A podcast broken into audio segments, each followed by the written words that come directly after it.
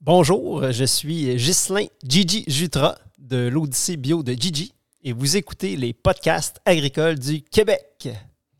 Dans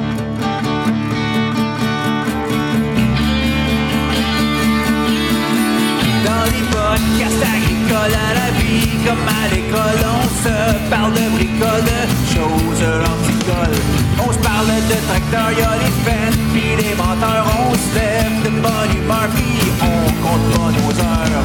Christian Dion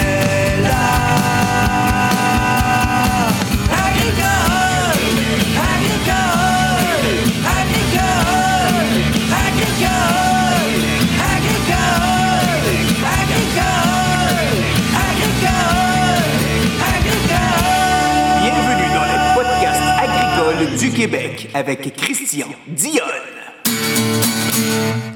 Hey, salut tout le monde, j'espère que vous allez bien. Christian Dion pour les podcasts agricoles du Québec. Je voulais parler, pour commencer, du référencement. Ben oui, Spotify puis Apple, vous pouvez aller donner une belle note de 5 étoiles. Ça va aider le podcast à se faire un peu plus connaître sur les, dans les moteurs de recherche. Et aussi, pour euh, ceux qui veulent écouter un peu plus de podcasts, vous pouvez aller vous abonner au Patreon, au patreon.com barre podcast agricole au pluriel pour 4 par mois. Ça permet de financer un peu le, de, financer pour que je puisse acheter un petit peu plus d'équipement euh, pour euh, faire euh, pour faire des podcasts dans le fond. Donc euh, c'est la seule paye que j'ai. J'ai vu que j'ai pas de commanditaire. Hey, je voulais vous, parler aujourd'hui aussi. J'étais avec euh, un, un invité qui s'appelle Ghislain Jutra. Salut Ghislain. Bonjour Christian. Hey, le- à l'été 2002, j'ai- j'avais été invité par euh, Choix Radio X à aller faire des petites chroniques euh, agricoles. 2022. Deux- J'ai dit quoi? 2002? 2002. Ah, de 2022, excuse-moi. Ça fait pas si longtemps qu'on se connaît. non, non, c'est ça. c'est ça. Et puis, il voulait que j'aille parler un peu des, euh, des, des- des paniers bio du réseau des fermiers de famille.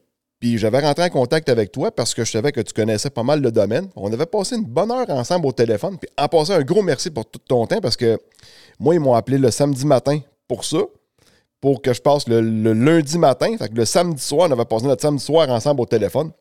fait que, euh, un gros merci pour ta générosité cette fois-là. Tu sais, une fin de semaine, pas toujours évident non plus. Ça avait été bien, bien plaisant. Good. Puis, maintenant, tu m'as demandé, Hey, euh, Christian, t'habites où, toi? Ben, je- la visitation de Yamaska. Puis là, je viens pour y expliquer c'est où à peu près la visitation sur le côté agrandi de la carte. Puis, hey, ma famille vient de là.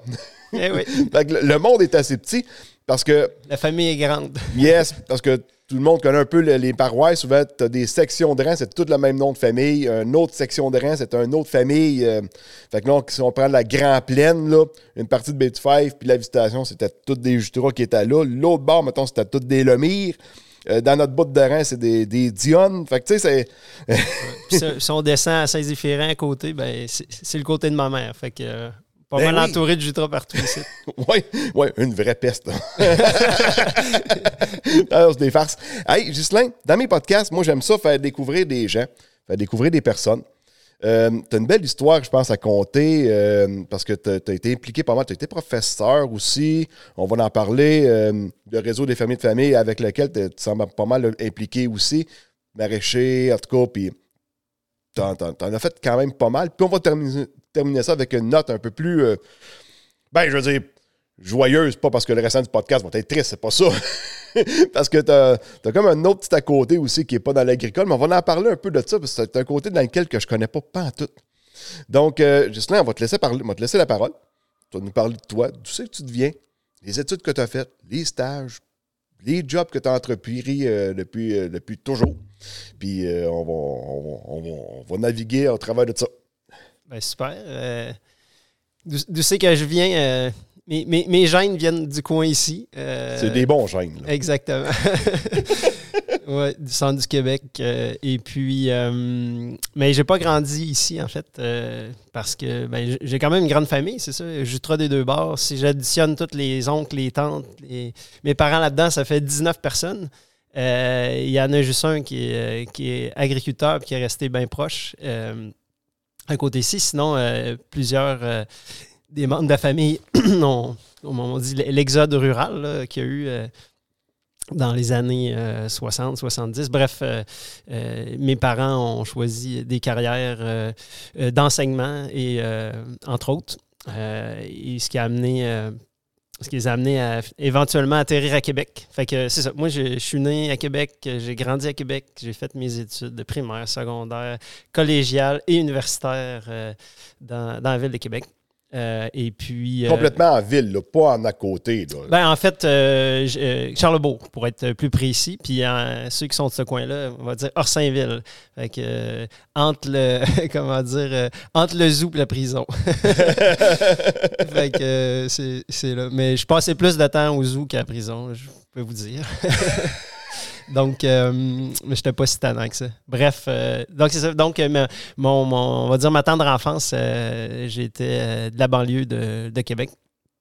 Et comment dire, tout ce que. Mon contact à l'agriculture, c'était mon oncle ici de Saint-Zéphirin, euh, chez qui on allait passer le temps des fêtes quelques jours. Puis après ça, ben, des histoires de famille que mes, parents me racontaient. Puis ça, piquait ma curiosité.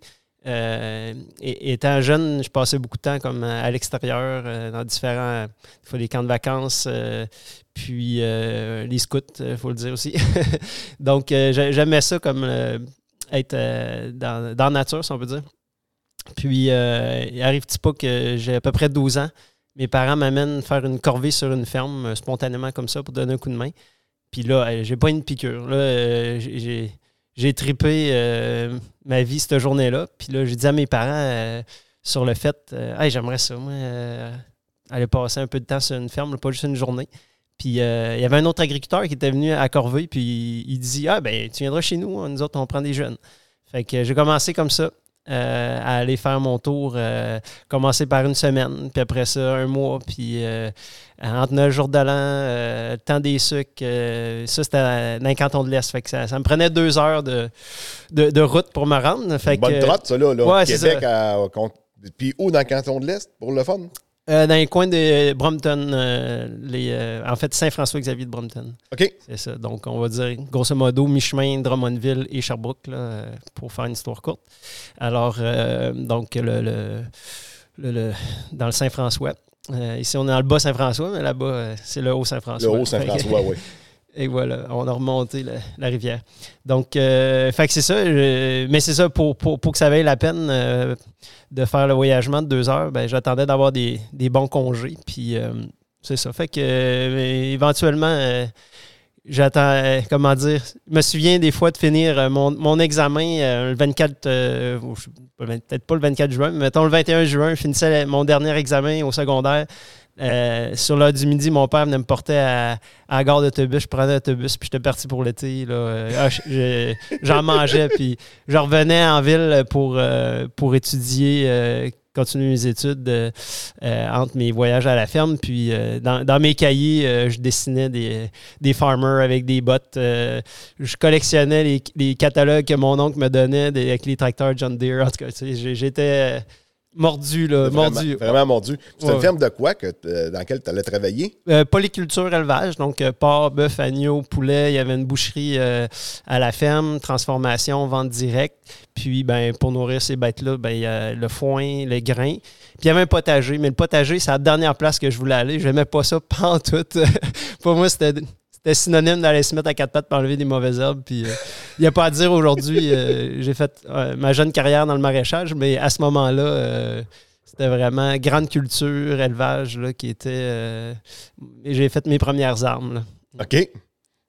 Ouais, voilà. Ça a duré ça jusqu'à temps que tu arrives au cégep ou, j'imagine, aller travailler à cette ferme-là? Ouais, à peu près. euh, tu sais, j'ai toujours gardé mon contact, puis je suis tou- toujours retourné. Puis, euh, mais en effet, rendu euh, autour du, du cégep, là, j'ai commencé à travailler. Parce que dans le fond, ça, je faisais ça bénévolement, là, ça ferme. Puis, mais là, bon, j'étais rendu à avoir besoin un peu, un peu plus d'argent de poche. Fait que. oh, ouais. Euh, bon, en parallèle euh, de mes études secondaires, j'avais fini mes études secondaires aux États-Unis. J'ai passé un an au- dans le sud des États-Unis, en Oklahoma. Euh, bon, j'avais pas choisi euh, cet état-là, mais euh, j'étais arrivé là un peu euh, par hasard. Puis j'ai étudié un an pour parfaire mon anglais. Quand je suis revenu, je suis rentré au, au cégep, ben là, j'ai passé mes étés comme moniteur de langue anglaise. pour le YMCA. Fait que, Dans le fond, tu as passé une année là-bas, fait que c'est sûr que tu étais parfait bilingue. Là. Ouais, parfait bleding, comme on dit. Ça, c'est moins. Mais, Ouais. J'avais pogné la- l'accent du Sud, mais son. We're gonna Oh, ride a big horse now, man. ouais, l'accent qu'on comprend pas, là. c'est ça. Donc, je sais pas si ça, me- ça faisait de moi bilingue, mais en tout cas, euh, j'étais quand même capable de donner euh, quelques formations pour euh, des jeunes. Puis, euh, fait que c'est ça. Donc, là, j'ai trempé plus dans l'enseignement ces années-là, ces étés-là. Trois, trois étés par la suite. Puis, même que quand je suis rendu à faire mon, mon choix de- d'études, euh, je met- je mettais quand même. euh, J'aimais tellement l'agriculture que quand, quand je me projetais à aller à l'université, parce que c'était l'objectif que j'avais au niveau euh, scolaire, je me. Au début, en connaissant la ferme, vite, vite, le année, je me suis dit, ben, je vais faire mes études en, en agriculture à l'université, mais je savais pas c'était quoi les programmes. Dans cégep, tu avais été étudiant en quoi? J'ai étudié sciences pures. OK. Ouais, ouais, exactement. Deux ans là, de, de parcours euh, préuniversitaire. OK, tu n'as pas été faire un cours en agriculture comme le, dans, le- dans le temps, parce que tu dois à peu près mon âge, même, peut-être un petit peu plus vieux, là. Mais... 45. Ah, on a le même âge, OK. Euh, fait que nous autres, dans le temps, euh, ça s'appelait le gest- euh, GEEA, gestion et euh, exploitation. D'entreprises agricoles. Ouais, c'est ça. Ouais, c'est ça. Mais tu vois, à, ce- à ce moment-là, je savais même pas si c'est- que ces trucs-là existaient. Puis je m'en suis mordu les doigts une couple d'années plus tard. Euh, je disais, Hey, avant d'aller à l'université, j'aurais dû aller faire une technique. euh, mais à ce moment-là, euh, je n'étais pas assez informé. Puis, euh, mais bon, je me suis rattrapé, je pense. Ben, nous autres, à l'ITA, GEEA, on, on appelait ça groupe d'étudiants énergétiques et alcooliques. Ah ouais, c'est- bon, vous, euh, vous appreniez à distiller à travers. euh, les Non, non, non, on, on- on était au-dessus de produit Vous- fini ouais, direct. vous, vous goûtiez, ouais, ça. Il y, a- il y avait une partie dégustation. on dégustait pas. fait que. euh, mais c'est ça. Bref. Ça pour dire que quand, quand est venu le temps de m'inscrire à l'université, euh, même si je m'avais intéressé à l'agriculture, il reste que les dernières années que j'ai passées à, don- à donner des cours de langue anglaise, puis euh, ayant baigné dans une famille euh, aussi où l'enseignement était très important, parce que ma mère était prof, mon père l'a déjà été. Ma grand-mère ici, elle est pas loin d'ici, elle était dans le style Émilie Bordelot, école de, de rang. Euh, on sait pas, peut-être tes ancêtres, euh, ils ont été dans l'école de ma grand-mère. Euh, donc, elle chauffait le poêle puis elle habitait en haut. Tout ça pour dire que j'ai quand même été imprégné aussi des histoires d'enseignement, pas juste d'agriculture. Et, fait que ça. Bref, je me suis inscrit à l'université en enseignement, mais je suis jamais été. Quelques semaines avant, je me suis dit, hey, tu sais, si je m'inscrivais en agronomie à la place, ben peut-être que je pourrais l'enseigner, tu sais.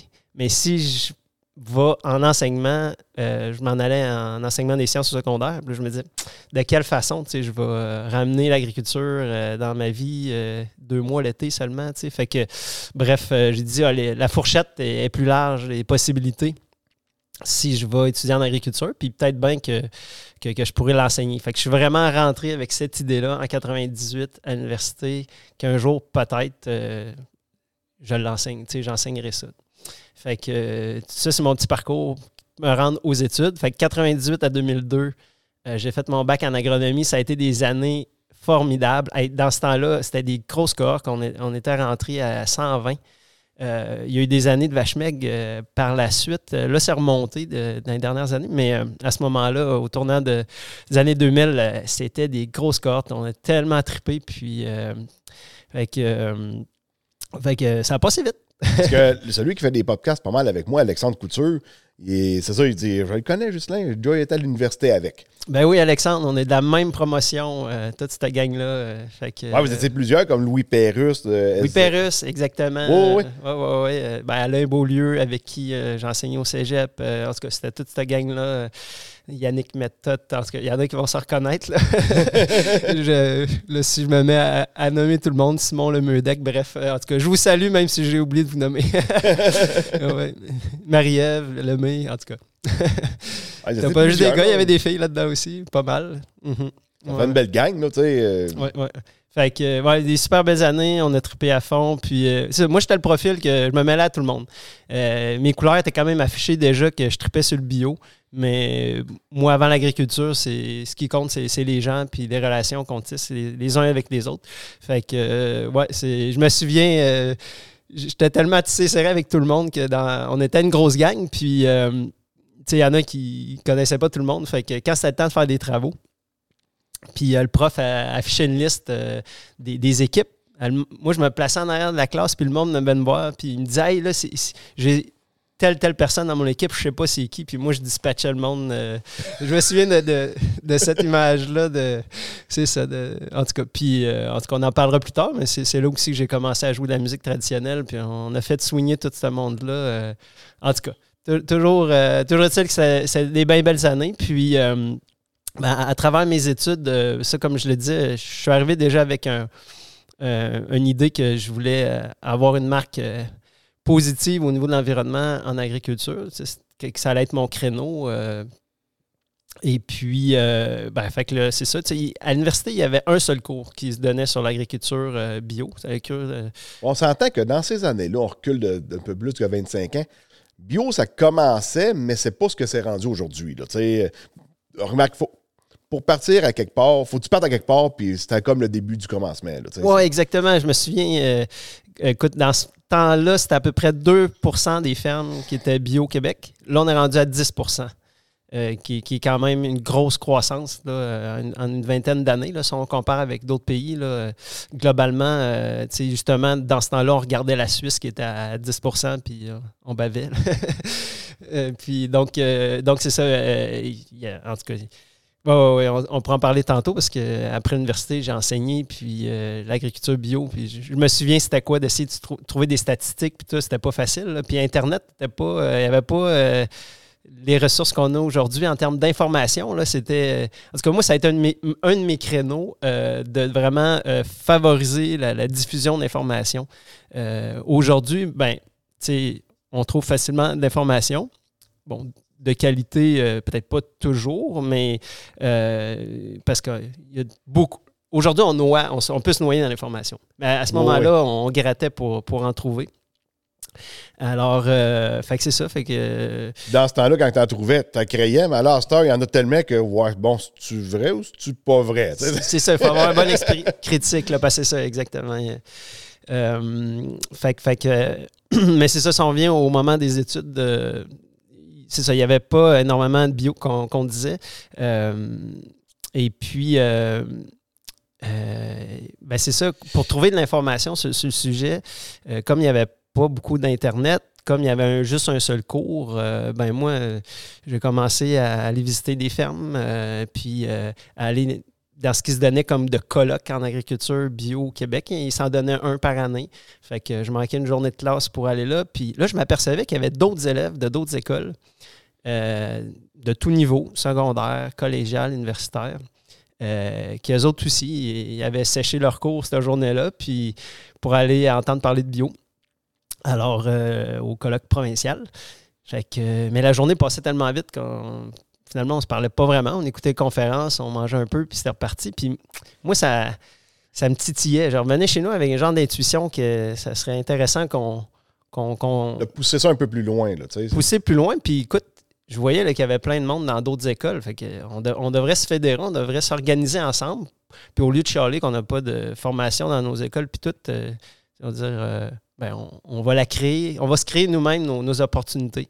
Fait euh, avec une, gang d'amis, on a fondé le, réseau des étudiants et étudiantes en agriculture biologique en 2003. Donc, moi, je venais juste de finir mes études à ce moment-là. Euh, et puis, euh, ce, réseau-là, ben, finalement, ça a été euh, la, semence qui, a amené à, un peu plus tard euh, la création du RJME, le réseau des jeunes maraîchers et maraîcheurs écologiques. Euh, donc, parce que justement, euh, ayant quelques-uns euh, fini nos études, puis on démarrait des fermes pour plusieurs d'entre nous, on voulait rester réseautés comme on l'avait été quand on était euh, étudiant. Les liens qu'on avait créés entre l'Université McGill, l'Université Laval, l'ITA de Saint-Hyacinthe, l'ITA de la Pocatière, euh, à Nicolette ici, euh, le DEP. Donc, euh, on, on- avait cégep de Victoriaville, nécessairement. Euh, bon, on était tous reliés ensemble, puis on voulait continuer à cheminer puis, puis continuer à, se donner des trucs. Parce que dans ces années-là, je me souviens pas quelle année exactement, mais pas mal au début des années 2000, entre 2000 et 2005, là, je vois de mémoire, là, où ce que la Fédération de le- des producteurs biologiques du Québec avait fait son entrée à l'UPA. Exact. C'est pas mal dans ces années-là. Autour avec, de euh, 2000. Ouais, là, je- la, mé- la mémoire ne me revient pas là, pour la ben, date c'est parce que j'étais oui, oui. dans l'UPA dans ce Ouais. temps-là, puis je me souviens que. Dans le temps de Pierre Godette, peut-être. Exact. eh, ben, qui vient du coin-site. Oui, oui, oui. Mhm. Moi, tu sais, le, le- le petit jeune qui est à l'UPA, tout le monde parlait de Pierre Godette. Et, Ben, c'est qui ça, Pierre Godette? Là, tout le monde me regarde. Tu sais pas c'est qui? Moi, je ne savais pas qu'il y avait d'autres présidents de l'UPA. Tu sais, Je, je connaissais fuck all dans l'UPA à ce moment-là. Je me fait de regarder de travers là, dans, dans le fumoir, mais dans ce temps-là, je fumais. Là, fait que, Fait tout le monde me regarde. Tu sais pas c'est qui? Euh, non. Là, à un moment donné, j'ai vu que c'était le monsieur qui faisait que parler au micro. Là. Il y avait une bonne verve.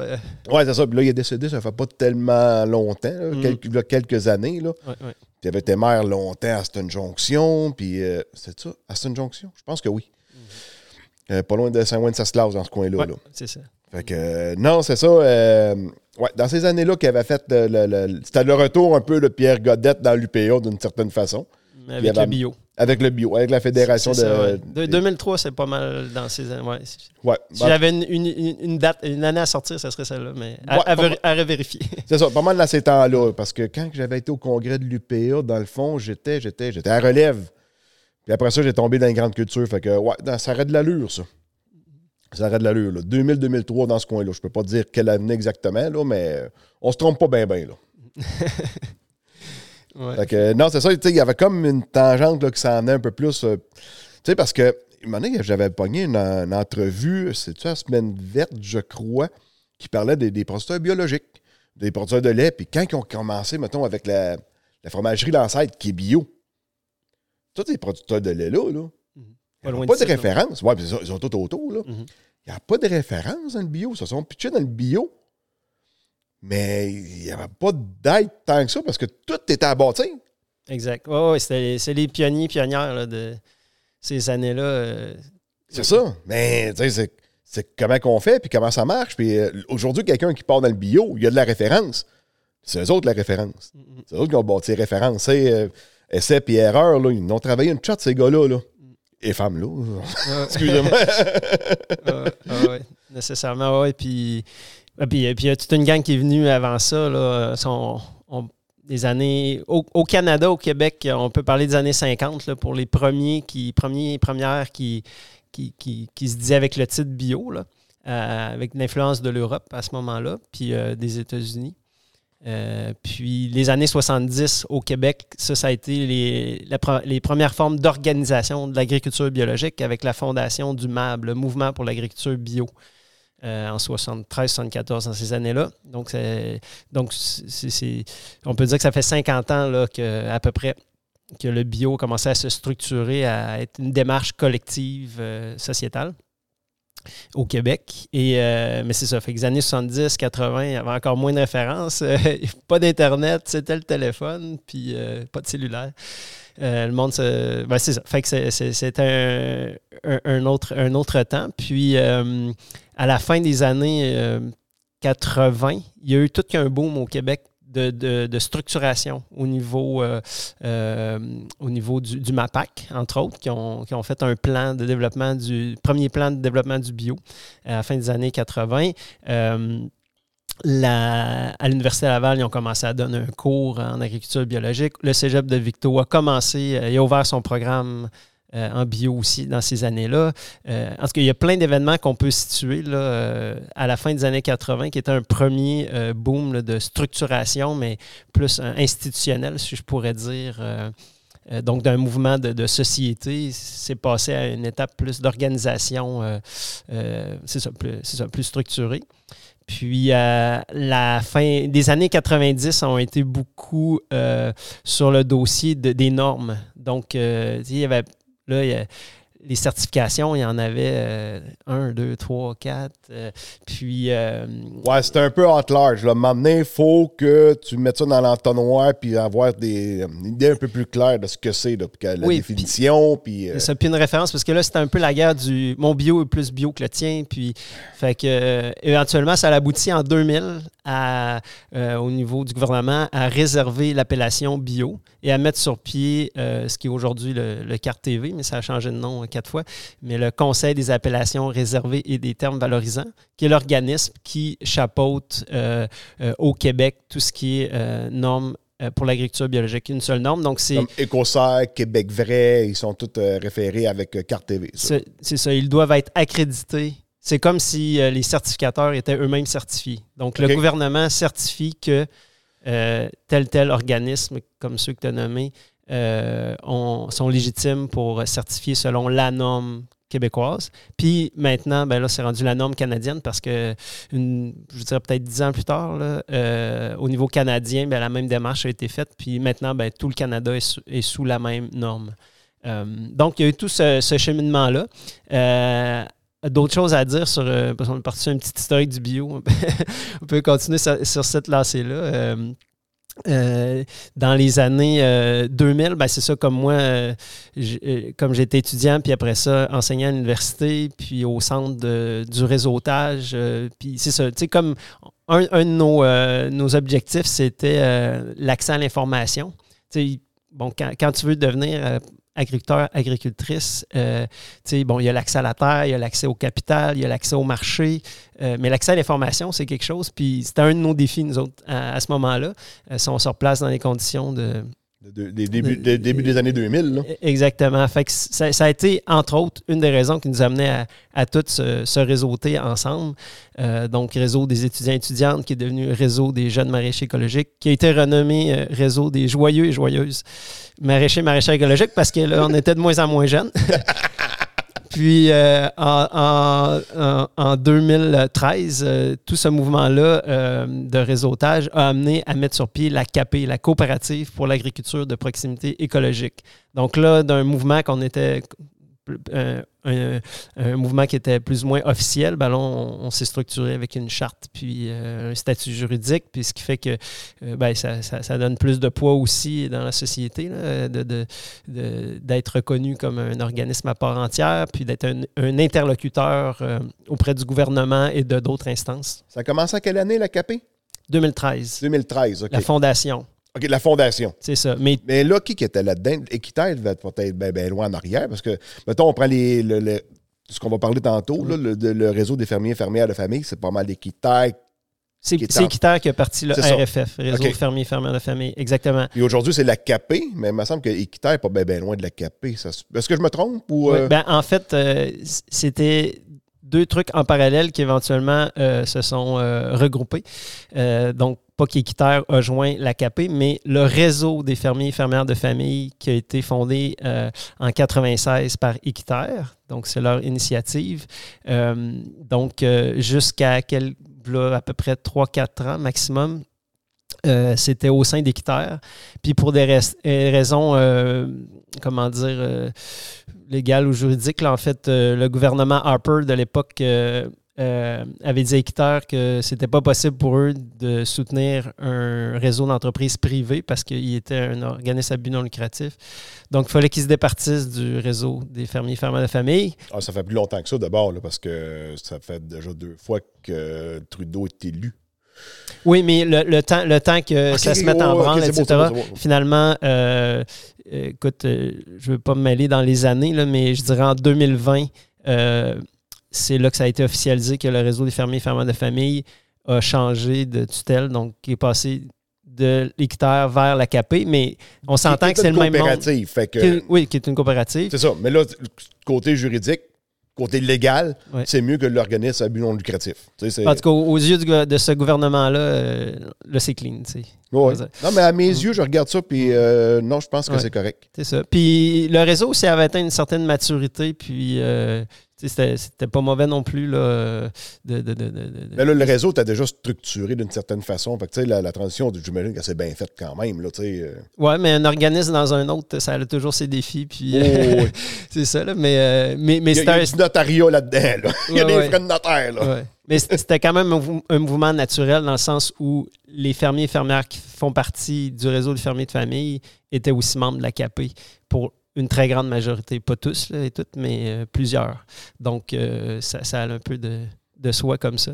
Donc, euh, c'est ça, quel- quelques notes historiques de, de ce côté-là aussi. Puis, peut-être que j'aimerais mentionner dans cette suite de, de- faits-là, euh, depuis les années 2010, on a parlé de plusieurs euh, décennies, mais la 2010 à 2020, ça a été, euh, je dirais, une décennie marquée dans le bio, marquée par ce que j'appellerais le, retour à la Terre 2.0. Euh, Retour à la Terre 1.0, les années 70, un peu un mouvement plus hippie, c'est ce qui a amené un peu le, bio. En tout cas, certains, cer- certains mouvements du bio à se développer, mais donc dans ses débuts, ça attirait ces, ces gens-là. euh, des- C'était dans le temps des communes aussi. Puis euh, ces, ces gens-là, les années 70, je ne veux pas dire que tout le monde euh, du bio était de ce profil-là, mais il y avait quand même beaucoup de gens qui, qui étaient de la ville, puis qui s'intéressaient à, vivre en collectivité. Puis là, ils arrivaient en. C'était comme le, mouvement contraire, c'est ça. il y a eu l'exode rural, mais là, c'est du monde de la ville qui s'en allait habiter en campagne. Euh, Des gens comme euh, Denis Lafrance, qui s'est ramassé dans le bout d'Inverness ou après ça au plateau. Mais bref, il y a- eu tout un mouvement de gens euh, au retour à la Terre 1.0, euh, de, gens qui s'intéressaient à, vivre en collectivité, en campagne. Puis là, ben, en vivre en campagne, ben, on va faire de l'agriculture. Puis, mais là, c'était des gens qui n'avaient pas d'expérience. Puis, puis ben, ça les, dans leur valeur, ça ne les intéressait pas d'utiliser des, ben, des, des euh, produits euh, de synthèse, euh, surtout qu'aux années 70-80, euh, il- tu sais, le mouvement euh, environnement, tout, tout- le mouvement de environ- environnementalisme prenait de l'essor. On, on était de plus en plus conscient des, des impacts négatifs des, des pesticides de synthèse, etc. Donc, euh, ces gens-là qui arrivent à la campagne, ben, qu'est-ce qu'on va faire comme agriculture? Surtout que dans ces années-là, on se recule 80 70-80. Mhm. Là, ça appliquait du, de la trazine Ah, c'est des gros Mais- produits. À forte dose. Oui, oui, exactement. pas, c'était pas, c'était pas comme aujourd'hui où ce qu'ils en utilisent à peu près plus, mais avec des produits qui sont peut-être pas mal moins nocifs pour l'environnement. Mais dans ce temps-là, de la trazine ou du lasso, Mm. euh, quand tu voyais une pub, ça- ça- c'est la, la canne était dans une. dans- le produit dans, une canne de métal, c'était extrêmement toxique, du DDT. Ah oui, c'est ça. Tous ces produits-là, euh, c'est ça. C'était pas pour rien qu'il y en a qui levaient le flag, euh, le drapeau en l'air. Puis, mais c'est ça. Fait qu'il y avait tout un mouvement de, de jeunes qui, qui voulaient faire les choses autrement. Mais il y avait aussi dans ces années-là, je regarde, euh, mettons, une page Facebook, là, dans les années 80, surtout, il y a beaucoup de maisons qui se sont construites, des bungalows, des patentes de main. Puis il y avait tous des jardins en arrière. Ah ouais. Aujourd'hui, c'est de quoi qui a disparu? Des, jardins piscines. en arrière des maisons. Ouais, c'est des piscines, mais des jardins en arrière des maisons, ça a pratiquement tout disparu. Là. On n'a plus bien ben des jardins à cette heure-là.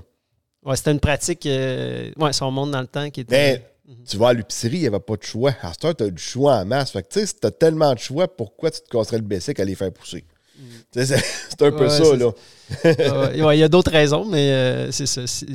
Juste pour avoir accès, c'est sûr que l'accès, euh, c'est- beaucoup diversifié puis euh, oui. facilité, là, c'est ça. Mais à ce moment-là, c'était pas nécessairement le cas. Puis, euh, bref, en tout cas, ce que je voulais euh, mentionner, c'est que le mouvement, le- les débuts du bio a beaucoup été associé euh, au. on entend les poules au loin. On est vraiment en campagne, je peux vous confirmer. On est dans un garage. Dans un garage. Il Avec- fait pas chaud, puis on a des poules pas loin. C'est ça, j'adore. je mets ça chez nous. Fait que. euh, Toi aussi, tu as de la sobriété énergétique. ouais, ouais. fait que. euh, J'ai perdu le fil avec ça, mais.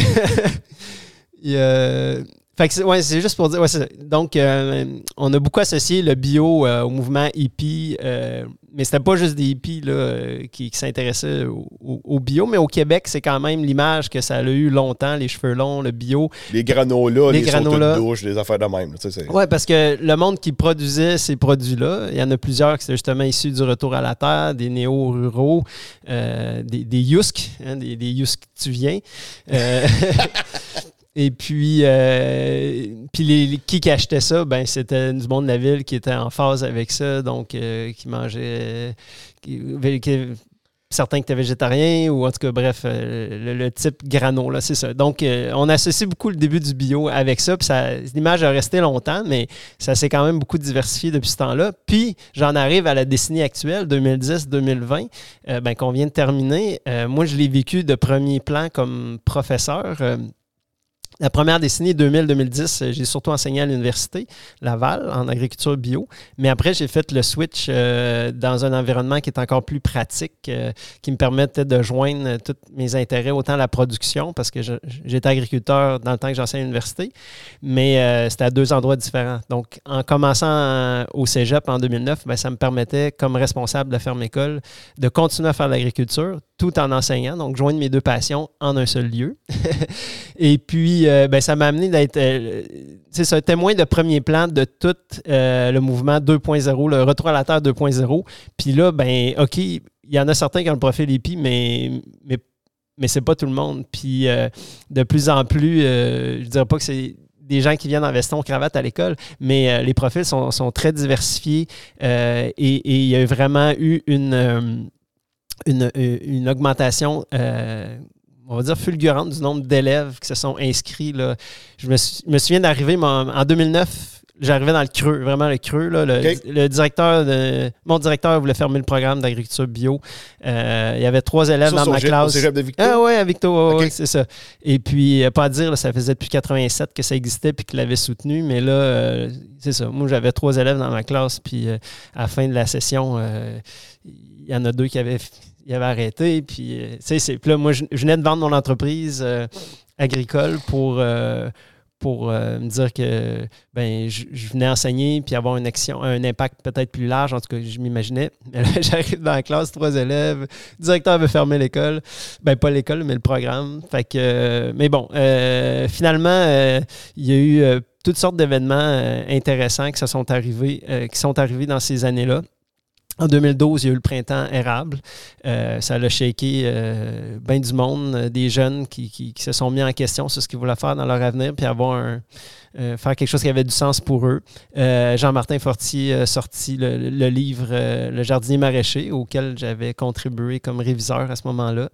Dans ces mêmes années-là, le CETAB, le Centre d'expertise de transfert d'agriculture biologique et de proximité. Donc, c'est plus facile de dire CETAB. Le setup plus. Le. CETAB Plus, c'est ça, ouais, qui est euh, centre de, de recherche et de transfert euh, aff- affilié au Cégep de Victoriaville. Euh, débuté, Qui est c'est- aussi un peu un club agro. Oui, oui, Oui, ils ont on du service, bio, là. service conseil euh, Oui. aussi, ils ont de la formation, euh, tout ça. Euh, donc, le CETAB est, est né en 2010. Euh, donc, il est arrivé plein de trucs en même temps. Puis, euh, ben, je pense qu'on a fait une bonne job aussi à Ferme École avec euh, les collègues. Euh, de, de- ça a donné qu'il y a eu un déménagement de Ferme École à ce moment-là, en 2000 l'été 2010. Euh, Ça donnait bien, il n'y avait personne qui, qui- était prêt pour faire son stage. Fait que, on a profité du creux de la vague pour déménager à Ferme École dans un site vraiment enchanteur dans le parc du Boisé des Frères. Et puis, euh, ben, j'ai vu là, les élèves, euh, euh, les inscriptions augmenter jusqu'à temps que ça atteigne à peu près 80 euh, demandes par année. OK, là, ça a popé après ça. Là. Ouais, ouais, ouais. Le, le 2015, euh, 16, là, 17, ça a été des, des grosses années. Là, ça, a redan- ça a redescendu un petit peu, mais pas, euh, pas aussi bas que, que ça l'a déjà été. Mais euh, une petite baisse, euh, mais c'est toujours des cycles, ces, ces histoires-là. Oh. Ça ne peut pas monter exponentiellement euh, jusqu'à la fin. Puis il faut dire aussi, Cégep s'est diversifié. Euh, à à l'époque, on donnait seulement que le profil maraîchage bio. On, ben, on- on disait fruits et légumes, mais c'était surtout les légumes. Mais avec le temps, ben, c'est rendu que quatre programmes. Il y a en fait profil, c'est un programme qui est ben, le GEA qu'on parlait. Oui. Moi, j'ai participé à, à la refonte que, pour que ça s'appelle GTEA. C'est pas moi qui ai décidé ça, là, mais euh, Ouais, j'étais c'est vrai que ça là. a changé de nom, je pense. Donc, Euh, gestion et technologie d'entreprise agricole. OK. Euh, et puis, on a réécrit le programme. euh, et et, donc, dans, dans ce programme-là, à Victo, il y a tout- quatre profils. Donc, élevage, production maraîchère, production fruitière et agriculture urbaine. Donc, euh, qui place. Ça aussi commence à avoir de la, de la popularité là- là-dedans, là, l'agriculture urbaine, puis euh, Oui, oui, oui. cultiver sur des toits, des trucs du genre. Là. C'est ça. Puis il y a un campus à Victo, puis à Montréal. OK. Mais du cégep de Victo, mais à Montréal. Donc, euh, il y Un, a- un pavillon du cégep à, à Montréal. Exactement, pour l'agriculture urbaine. Ah oui. Oui, exact. Aussi assez récemment. Puis tu vois un peu à Montréal, tu vois associé avec la centrale agricole ou euh, je sais pas, je dis ça Euh, ben, ça s'est passé après que moi, je. euh, en fait, j'ai quitté Cégep en 2019, on en parlera tout à l'heure. OK. Euh, donc, j'ai pas tout suivi, là, mais la centrale agricole, oui, il y y a des liens là, avec l'équipe actuelle, mais euh, je ne pourrais pas aller dans le détail là, parce que je ne l'ai pas vécu moi-même. OK, OK, ça. Fait que c'est ça. Donc, la dernière décennie, 2010-2020, si on clôt là-dessus, euh, ça a été vraiment, c'est ça, retour à la Terre 2.0, plein de jeunes qui, en ce moment, ben, ils sont en train de se partir des fermes. C'est pas juste du monde qui sont passés à Victo. là. Il y a d'autres écoles d'agriculture. euh, et puis, puis il y en a qui apprennent de d'autres façons. Il n'y a pas juste une, il n'y a pas juste un canal d'apprentissage. Donc, euh, tous ces gens-là là, qu'on voit apparaître euh, dans nos campagnes euh, qui se partent des fermes, qui permettent d'avoir des légumes frais produits souvent en agriculture biologique près de chez soi. C'est une belle richesse collective qu'on peut bénéficier là, grâce à, à les- la dernière décennie là, qui a multiplié ces, ces jeunes-là qui s'intéressent. Puis ben, il faut continuer à les soutenir aussi. là. Pendant la pandémie, euh, il y a beaucoup de gens qui se sont retournés vers un approvisionnement local. Euh, fait qu'il faut juste. Faut, faut pas oublier qu'on est encore là après aussi, la Oui, oui. pandémie. Question de même, sur ta, ta job de, de professeur. Oui. Tu as été hum, 10 ans à peu près au cégep de Victo? Euh, ouais, j'ai enseigné sur une période de 11 ans à Victo, puis sur une période de 10 ans à l'Université Laval. OK, ben, 20 ans comme en- enseignant, c'est quand même. C'est ça. Mais c'était pas toujours du temps plein. Là. Euh, Chargé de cours, genre. J'ai été chargé de cours à l'université, puis j'avais ma ferme en parallèle. Puis au cégep, ben, c'était plus temps plein au cégep, mais euh, euh, comment dire, ça m'est arrivé de prendre des, euh, euh, des, des sessions sabbatiques pour aller travailler sur des fermes. Puis J'ai t- toujours été important pour moi de garder le lien avec le terrain, pas que ça devienne une bulle théorique dans ma tête. Si je suis en agriculture, c'est parce qu'à 12 ans, j'ai travaillé sur une ferme, puis j'ai trippé ma vie là. Fait faut que je continue à. Je me suis toujours dit qu'il faut que je continue à entretenir cette flamme-là, puis en étant au contact du terrain. Donc, mais ouais, c'est ça. Donc, 11 ans au cégep, mais dans ces années-là, euh, il y a deux ans et une session que j'ai passée euh, à l'extérieur euh, pour me garder connecté. Suite à tes stages quand tu étais professeur, mettons, Ouais, ouais. est-ce que le contenu de ton cours changeait? Parce que j'imagine que le contenu de ton cours au jour 1, jusqu'à temps que tu quittes, ça a dû avoir changé. Là. Parce que souvent, là, moi, comme je me souviens, quand j'étais à l'école, là, on dirait que les professeurs nous enseignaient des affaires qui ont tout le temps enseigné. C'est comme, ce livre-là depuis le début, puis c'est ça qu'ils enseignent. Mais tu sais, l'agriculture change. On dirait des fois que le professeur ne change pas tout le temps. Je sais pas si tu me suis, là. Ouais. Euh, J'imagine que quand, quand, quand tu as quitté, mettons, euh, pour aller faire un, aller travailler ailleurs, pour rester groundé, quand tu es revenu, OK, là, il y a des affaires qui ont changé. On va refaire un peu le cours pour le modifier au goût du jour, mettons. Ben, en fait, moi, c'est ça que j'aimais la, la profession d'enseignant puis d'en- d'enseignante. C'est euh, on est tout le temps, en tout cas, personnellement, puis les collègues qui étaient autour de moi, tout le temps en train de trouver la nouvelle affaire. Puis, les, étudiants, ils en demandent aussi. Tu sais, euh, si, si le- en tout cas, c'est toujours le choix du prof ou de la prof de de se mettre à jour ou pas, mais moi, moi c'est ce qui me stimulait, en fait. euh, euh, C'était sais, je suis pas venu pour la paye. là. J'étais bien payé au cégep, mais moi, j'étais venu là parce que euh, c'était une place de choix. Tu avais une conviction, là aussi. Ah oui, oui, c'est ça. Le, le fil directeur, conducteur dans tout ça, c'est, favoriser la libre circulation, la démocratisation d'informations dans le créneau qui, qui m'intéresse, qui est le maraîchage bio, euh, puis le bio en, en général. Bon, il y a d'autres sujets intéressants, mais maintenant, on ne peut pas tout faire dans la vie. Euh, déjà que j'ai d'autres, trucs qu'on parlera tout à l'heure, mais, mais ouais, non, je peux dire que c'était juste le temps qui me manquait pour... euh, euh, j'avais tout le temps plus d'idées finalement euh, que, que ce qui était possible dans le temps. Puis, mais c'est ça. Puis ça, a été des super belles années. Moi, je tripais tellement de voir les- des élèves d'arriver de- des quatre coins de la province. Ils viennent passer trois ans en, en- en études. Ils se font full d'amis. On devient amis avec eux autres. On garde des liens. Puis euh, ben, aujourd'hui, ben, c'est c'est ce que je continue à entretenir avec euh, mon projet qui est l'Odyssée Bio. Parce que dans le fond, quand que tu t'en vas à l'école, dans ces, dans ces cours-là, tu as une volonté, puis tu as, un goût d'apprendre aussi. Tu sais, le, le- le secondaire, à un moment donné, ça devient redondant, là, je te dirais. Là. Mais quand tu arrives dans une, dans une spécialité, c'est parce que c'est ça que tu veux faire, c'est ça qui te passionne, puis tu es intéressé. Oh, oui, les, les yeux sont allumés devant toi, puis euh, c'est. euh, ah ouais, c'est vraiment du monde que j'ai adoré puis que j'adore encore. euh, puis c'est ça. Si une chose qui me manque de l'enseignement, ben, c'est d'être en contact euh, au jour le jour avec cette. Tu es tout le temps en contact avec la, une même, presque une même tranche d'âge. Toi, tu continues à, à- à vieillir, mais le- les élèves, eux autres, ils restent à peu près euh, toujours au- dans la même strate euh, d'âge. Puis, comme une énergie dans ces années-là là, de, de jeunes adultes où euh, ils n'ont pas juste des idées, ils sont au point de les mettre puis de concrétiser. Euh, puis c'est ça que tu vois. là. Un, an, deux ans, trois ans après qu'ils ont fini l'école, tu vois qu'ils ont parti des fermes ici, pop, pop, pop. Puis, euh, fait que moi, j'avais le goût de, de revoir tout mon monde. Fait que je me suis lancé dans, dans un grand projet euh, dont on parlera. Parce que c'est sûr que quand que tu t'en vas, mettons, en maraîchage bio, c'est ça qui te permet d'avoir quand même une petite terre. Ça rend les choses accessibles. C'est Quand- ça, un peu plus accessible. Là. Oui, en termes de justement de.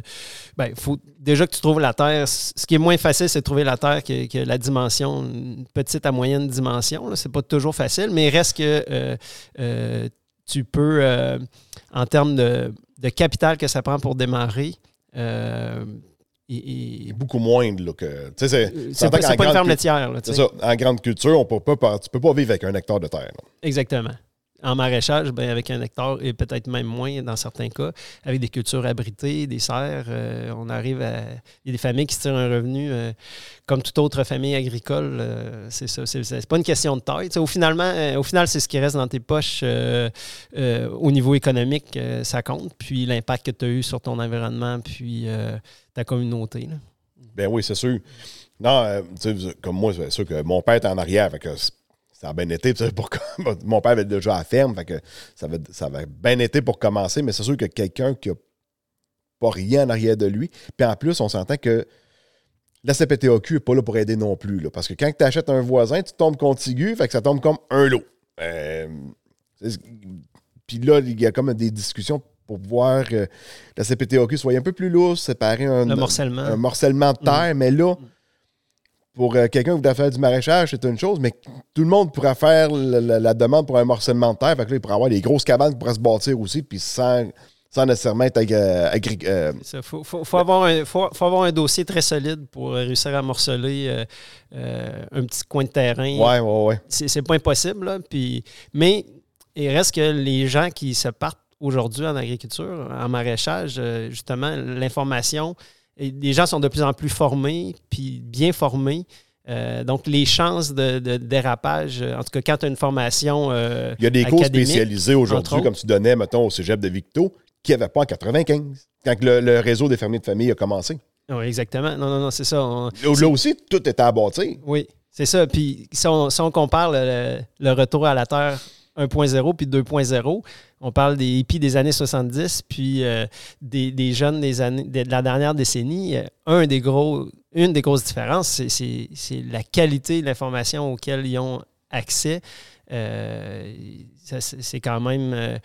ils ne s'improvisent pas, Alors que dans les années 70, il y avait beaucoup plus d'improvisation. Puis, mais je veux dire, ils ne pouvaient pas faire autrement. Puis ça, ça a été une force pour eux dans les années 70 parce que c'est ce qui a amené les gens à se regrouper aussi quand, quand tout facile dans, dans- dans le bec. Je dis pas qu'aujourd'hui, ça, ça crée des problèmes, là, mais à ce moment-là, ça a été quand même une force euh, pour réunir les gens ensemble euh, parce qu'il y avait moins de ressources. Euh, Aujourd'hui, ben, il y a beaucoup de ressources, mais on se réunit ensemble parce qu'il y a encore des défis. Il reste des défis, oui. l'accès au marché, ben, les défis climatiques. euh, Parce donc, qu'il y, en- il y en a, on s'entend que ils en viennent là-dedans parce qu'ils trouvent ça beau, trouvent ça cute. Mais à un moment donné, quand ils se mettent à travailler, ils disent Wow, c'est pas mal d'ouvrage. Il y en a qui ne voient pas, qui pensent que ça a l'air cute, mais. Mais ceux qui ont fait trois ans d'études dans une technique, entre autres, comme je dis, c'est pas le seul chemin possible, mais c'est lui que je connais le plus. Euh, après trois ans, si tu as fait euh, tes trois années. euh, Si tu encore là, c'est ça exactement. Ça veut dire que tu n'as pas juste fait des cours, tu as fait un stage sur une ferme, ouais. tu as fait un stage à ferme école, tu as monté un plan d'affaires. Euh, si tu es rendu jusque-là, euh, c'est parce que ça te tente encore. tu. Fait que les chances de, de réussite, une fois le diplôme en main, est, les- les- les- les- est augmenté. Là. Fait que, moi, j'imagine que il y a des élèves qui arrivent à l'école. Premier stage, il y en a une couple qui ne reviennent pas. Deuxième stage, il y en a une couple qui ne reviennent pas. Oui, ouais. mais il y a une affaire, j'ai été surpris. Tu sais, quand je parlais que les inscriptions avaient augmenté en flèche euh, au début des années 2010, euh, ben, tu sais, je me, je me grattais vraiment la tête quand j'ai vu les chiffres. Tu sais, le monde, hey, Colin, euh, cette année, je vais avoir euh, 25 élèves à la ferme école, tu sais, alors que j'en avais 8 avant. Euh, puis là, tu sais, l'année d'après, il va rester combien de ce monde-là? Mais Ouais. écoute, on a augmenté le, le- pas juste le, le nombre d'inscriptions, euh, mais aussi la rétention. OK, oui, oui, ça, c'est un autre chiffre qui est important à savoir. La rétention, c'est ça. Puis j'ai été surpris, tu sais, euh, agréablement surpris de voir que euh, en pourcentage, il y avait de- pas juste plus de jeunes qui s'inscrivaient au programme, mais qui restaient jusqu'à la fin. Ça, c'était aussi en- encourageant. Puis euh, la rétention va être quoi à peu près? Je sais pas si, des chiffres peut-être pas officiels, mais à peu près. Euh, Et, écou- hey, c'est- ça regardait 50% du début ou euh, plus que ça? Ben, quand je dis j'étais surpris, là, euh, euh, sûrement qu'avant, des fois, tu pouvais avoir euh, facilement en bas de 50% de rétention, euh, peut-être des 20-30% Ça dépend des années parce que c'est très variable d'une année à l'autre. Mais euh, euh, je me souviens, là, sur, mettons, les, les 30 qui étaient rentrés. une année que l'année que ça m'avait surpris, ben ils ils ont fini une vingtaine, fait que les deux tiers avaient terminé. Mais c'est ça, je ne veux pas mettre de chiffres parce que comme là, ce que je raconte, c'est peut-être plus anecdotique, une année par-ci, une année par-là, mais globalement, euh, même si j'ai pas fait tous les calculs, euh, on, le voit, on le voyait bien. OK, OK. Good. Euh, puis là. Tu avais eu ta ferme aussi quand tu étais professeur à l'université euh, Laval. À Québec. Puis la ta ferme, étais-tu à Laval? Euh, pas à Laval. est- était dans le canton de l'Est, sur la même ferme que j'avais travaillé quand j'étais euh, adolescent. Et OK? Euh, Il m'avait offert un, un coin de terrain. Fait On s'en- on s'entend que dans ces années-là, donner des cours à distance, ça n'existait pas, là. Non, je faisais la route, mais c'était pas à chaque jour, donc c'était Non, non, non, c'était- ben, faisable. Puis les, les, les calendriers se, se chevauchaient bien là, aussi, fait que euh, c'était euh, c'était faisable, mais c'était quand même euh, c'était quand même du sport, d'enseigner puis vouloir donner une bonne qualité de cours en même temps qu'avoir une ferme, mais en même temps, ben, j'étais quand même groundé sur euh, en bon français C'est sur sûr ce que je en maraîchage, on s'entend que l'hiver, c'est pas mal plus tranquille. Surtout, Ouais. si tu rien que ça à faire. Ouais, mais j'enseignais à l'automne. OK. ouais, À euh, l'automne, euh, souvent, là, les récoltes sont pas. Parce que là, c'est du frais, ça, c'est durant l'été. L'automne, ça doit être un. Com- commencer à être tranquille. Ben, c'est ça, quand euh, la, la- la courbe à l'université, euh, elle augmentait pendant que la courbe à la ferme, elle diminuait. OK. Que C'est pour ça que c'était c'était possible. là. C'était fa- c'était facilement jumelable, les deux ensemble. là. Exactement, c'est ça. Fait, puis, euh, Sauf que tu manques pas d'ouvrage pareil, là. C'est pas parce que. ah non, non, T'es pas dans le champ que c'est pas d'ouvrage, là. Non, non, j'ai toujours aimé ça, être actif. Fait Oh, euh, oui. c'est ça. Je peux pas me plaindre. euh, C'est c'est le gars qui est assis avant toi qui a pris ces décisions-là, puis c'est parce qu'il aime ça. Yes. Puis, euh, dans ton maraîchage, t'avais combien de sortes de légumes? T'avais. On parle facilement de entre 50 et 60 espèces. OK. On parle même pas de variété, parce que dans le maraîchage, tu sais, ça monte vite. Là. Tu, euh, tu commences à nommer les carottes, concombres, patates, euh, puis tu es déjà rendu à 40 là, facilement. Euh, vous ferez l'exercice. Euh, puis Ouais, après les ça. sortes de patates différentes. sortes ben là, ça, c'est variété. Si on met variété, là, on monte en haut de 200 euh, si tu mets variété là-dedans. là. Fait que, ben, quand tu en grande culture, quand vous ouvrez un catalogue de, pour du maïs ou du soya, vous avez quand même du choix. Ben, dans les légumes, c'est la même affaire, tu sais. euh, euh, mais multiplié par 50 espèces, là, quand tu rouvres dans les choux-fleurs, ben, tu en as des blancs, tu en as des mauves, tu en as des oranges, tu en as des verts. Bon.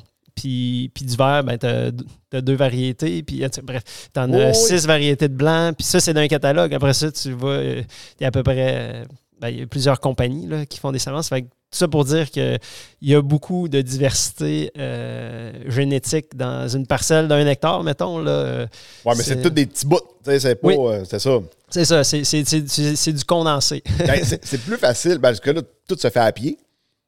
Quasiment. Ben, sur, sur- sur des plus petites fermes, oui, mais euh, dans le réseau, si on parle du réseau des fermiers fermières de famille, puis les autres fermes qui ne sont pas membres, euh, il y, a- il y a des fermes qui font du maraîchage biodiversifié, mais euh, sur 60 hectares, si on, on- si on prend euh, en, en- en Outaouais, une ferme qui, qui fait du légume, des paniers de légumes, entre autres.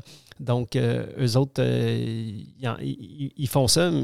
Ce qu'on ferait sur un hectare, eux autres, ils le font sur, sur 60. tu sais. OK. Fait que la ferme Ouais. est pleine de saveurs. OK. Ouais, mais on s'entend que là, en disant ces grandeurs-là, oui, là, tu vas aller sortir avec un tracteur, mettons, parce que t'en, Mais t'en, as plus long de même variété d'une certaine façon. Ouais. Mais la majorité des, euh, des fermes sont encore mécanisées, même si euh, le mouvement de l'agriculture bio-intensif a été populaire dans la dernière décennie. Il reste qu'en nombre de fermes maraîchères, euh, la majorité sont, sont- sont mécanisées. Puis même celles qui sont en bio-intensif, avec un motoculteur, là, puis euh, à plus manuel, euh, il y a plusieurs fermes aussi que c'est devenu des systèmes hybrides qui ont aussi un tracteur pour certains travaux, comme l'épandage des, ou la manutention de, de- de- des fumiers de compost, Oui, oui. en- en- entre autres. Là, sinon, manutention d'autres types d'équipements. Donc, c'est pas parce que c'est des petites fermes qui sont, qui sont pas mécanisées.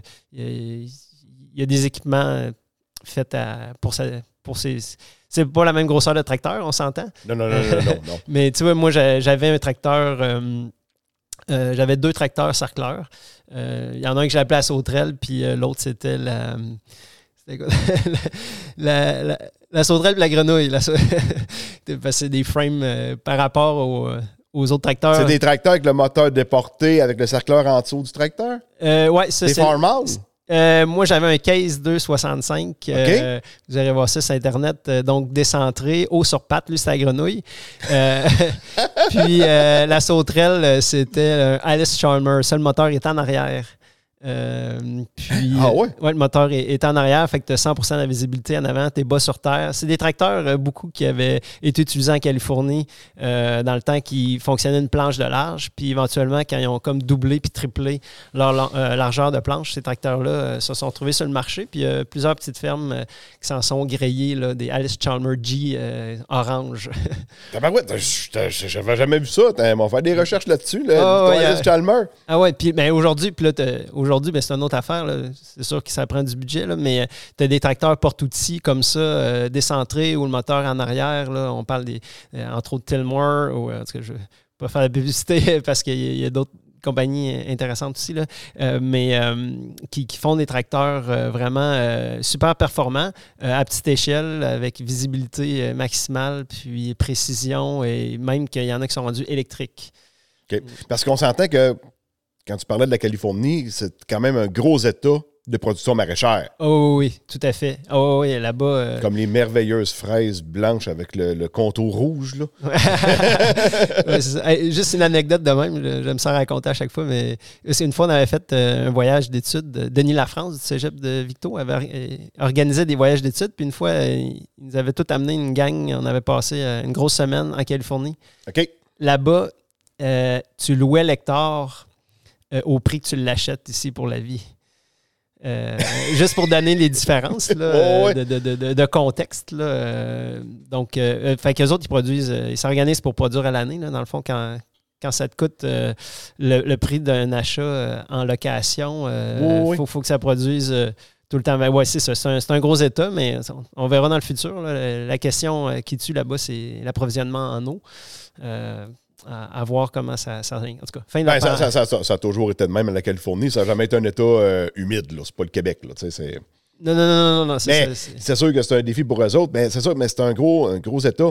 Ben, production laitière, puis aussi production maraîchère. Mhm. Les amandes, en tout cas, ils en- produisent du stock là-bas en Californie. Là.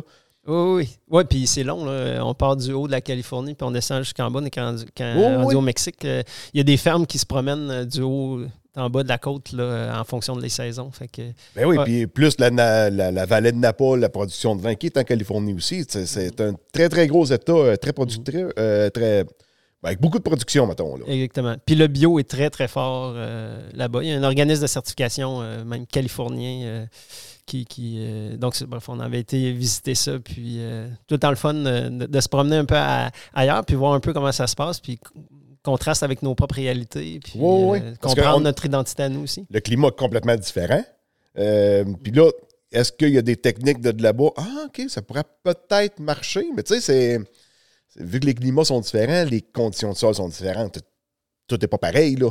Puis les insectes sont pas pareils. Fait que là, tu sais, c'est d'amener de quoi de, de là-bas puis l'adapter. On peut pas faire un copier-coller, non. Non, non, c'est non, non, c'est pas un one size fit all, l'agriculture. là. Mais, on parlait de- on parlait d'enseignement, là. Ouais. Moi, je vois ça un peu, on est tout le temps en formation continue. Ah oui. Tout le temps, tout le temps, tout le temps. Fait il y a tout le temps de quoi de nouveau qui nous arrive, qui nous tombe sur la tête, puis là, on apprend de quoi de nouveau, puis là, on va se réajuster pour les prochaines années, puis c'est toujours de même, là. En formation continue. C'est ouais. pour ça que quand je te parlais que le professeur qui part avec son, avec son plan de cours, puis c'est tout le temps la même affaire à tous les ans, à un moment donné, c'est parce que nous autres, on évolue, puis lui, il n'a pas évolué, tu sais. euh, Ah ouais, c'est ça, mais ouais. Comment dire. euh, en tout cas, par chance, ceux que je connais, euh, ils évoluent. exact. Puis, Parce que quand tu parlais de Denis Lafrance, je me souviens, j'avais déjà suivi une formation avec, euh, avec le collectif. De formation agricole. euh, ouais, c'est ça, avec le collectif de formation agricole du Centre du Québec. Et puis, c'était sur le désherbage du maïs, me semble. Ça fait longtemps de ça, là. Il parlait du régro dans le. Ah ouais. Ça a pris peut-être 15 ans que ça commence à devenir populaire, là. Mais, tu sais, il en parlait. C'est ça. Mhm. Mais il en parlait déjà, mais tu sais, à ce moment-là, euh, les Summers, euh, tu sais, les APV, c'était pas encore sorti. Euh, tu sais, il y avait plein d'affaires là, que lui, t'as rendu là, mais côté équipement, puis on s'entend que ceux qui vont suivre des formations, il y en a peut-être une vingtaine dans la classe, mais sur le nombre de producteurs, il n'y en a pas beaucoup, là, tu sais, en pourcentage. Fait que c'est- long là, de, de, faire embrayer un mouvement, si on veut. là. C'est pas évident. Là. Ouais, la- la- L'adoption de nouvelles pratiques d'innovation, c'est ça. Il il y en a qui passent le vie à essayer de comprendre comment ça fonctionne, ce processus-là. Exact, exact. Ah, ben, c'est ça. Puis là, euh, bon, on parlait un peu de, de- de- de- de- de- des cultures que tu faisais, là. Oui, c'est ça. Donc, Avec euh, ouais. puis- Exactement, oui. Ouais, donc, euh, sur la ferme maraîchère. C'est ça qui est le fun. On part d'un bord, puis de l'autre, on revient. Ah ouais, ben écoute, les meilleurs compteurs, t'écouteras fait le plein, puis c'est pas mal ça qu'il fait. ouais, puis si je repense à mon oncle qui est dans le coin ici, compteur né, c'est ça. Eh, c'est bon. faut Oui, oui, suivre oui. les Oui, histoires. oui, oui, oui, oui, oui. Ouais, donc euh, je retiens peut-être un peu. Mais ouais, Cette famille. ouais c'est ça. Mais euh, toujours est-il que, euh, comme ma grand-mère disait, euh, mais c'est ça, une belle diversité de, de- de légumes. puis, euh, il y a- il y a- je pense une chose qui m'a attiré beaucoup dans, ce, dans le secteur maraîcher. Euh, C'était. En fait, moi, quand je suis rentré à l'université, mon expérience, comme j'expliquais dans mon enfance, c'était élevage, grande culture, euh, faire les foins, euh, rentrer euh, 30 000 balles, petites balles euh, par, par été. tu sais, le potager t'intéressait pas. non, non, non, non, non, c'est ça. Mais Mané, ça a switché quand je suis arrivé à, à l'université. Euh, C'était le temps de faire un stage. Premier stage, je l'ai fait au Guatemala parce que j'ai eu une opportunité d'aller faire de la coopération internationale. Euh, et puis, euh, mais là, il fallait quand même que je fasse un stage au Québec. Euh, puis, que l'été suivant, euh, je cherchais une ferme d'élevage euh, bio. Fait que je voulais aller sur une ferme laitière bio. Finalement, euh, ça n'avait pas fonctionné où ce que je voulais aller. Euh, fait que là, je retourne dans l'ordi- l'ordinateur de l'université pour voir dans la banque de stage. euh, fait que là, tu, tu peux cocher des critères. tu sais. Fait que euh, là, je dis, ah, je pourrais peut-être ouvrir un peu mon esprit aussi à d'autres choses. Fait que là, euh, j'avais- j'étais tombé sur une ferme d'élevage de, moutons. Mais j'avais remarqué qu'ils faisaient aussi du maraîchage euh, dans Charlevoix. Fait que, euh, ah, j'ai dit, ouais, c'est peut-être pas trop de sais, Si je veux m'ouvrir au maraîchage, je suis rendu à l'université, il faudrait peut-être que je passe le stade de l'enfance où j'aimais pas ça aller dans le potager. Mais en même temps, je me garde une sécurité. Si j'aime pas le jardin, ben il y a l'élevage ovin à- dans la même entreprise. Puis ben, finalement, je suis arrivé là, puis euh, je suis tombé dans le jardin. Je n'en suis jamais ressorti encore. Euh, j'aimais, encore les, euh, la production ovine, là, mais, mais j'ai vraiment découvert, en fait, c'est, la découverte du monde végétal, de la, toutes les espèces. les- C'était différent du potager, du premier potager que tu as vu, mettons. Ouais, puis là, mais j'étais rendu aussi à un âge que j'avais des responsabilités autres que juste désherber. J'étais devenu en charge de mettre sur pied euh, un jardin sur cette ferme-là, un jardin de fines herbes euh, en complémentarité avec les cultures maraîchères. Euh, puis, fait que ça, a comme ça a comme été pour moi une révélation. Puis la passion aussi de, tu sais, qu'on fait des stages, en tout cas ceux, qui nous écoutent, ceux et celles, peut-être que vous avez eu des, des expériences de travail ou de stages marquantes. Pour moi, ben, ça a été un tournant dans, dans ma vie, l'été que j'ai passé à côtoyer Vital Gagnon au- aux éboulements, ferme Éboule Montaise, euh, puis euh, Lucie Cadieux, euh, puis les enfants. Fait que euh, ce gars-là, il était vraiment passionné de, de, de, végétal, puis de sa région. Puis c'était vraiment, il en fusion avec son territoire. Puis moi, ça me rentrait dedans aussi. Ça, fait que ça a été, ça, a été la, semence. Fait que je suis revenu à l'université après mon stage, à l'automne. Puis ça, ça se trouvait que le groupe environnemental de, notre faculté en agriculture, euh, qui s'appelle VIA Agroécologie, le groupe environnemental, euh, se cherchait un jardinier pour mettre sur pied un, ja- un jardin démonstration à l'université. Ça faisait des années qu'il voulait faire ça. Il en avait déjà eu un, mais ça n'existait plus. Fait que là, moi, je lève la main. Euh, hey, ça me tente. Je, revenais fort de mon expérience de quelqu'un qui m'avait fait confiance.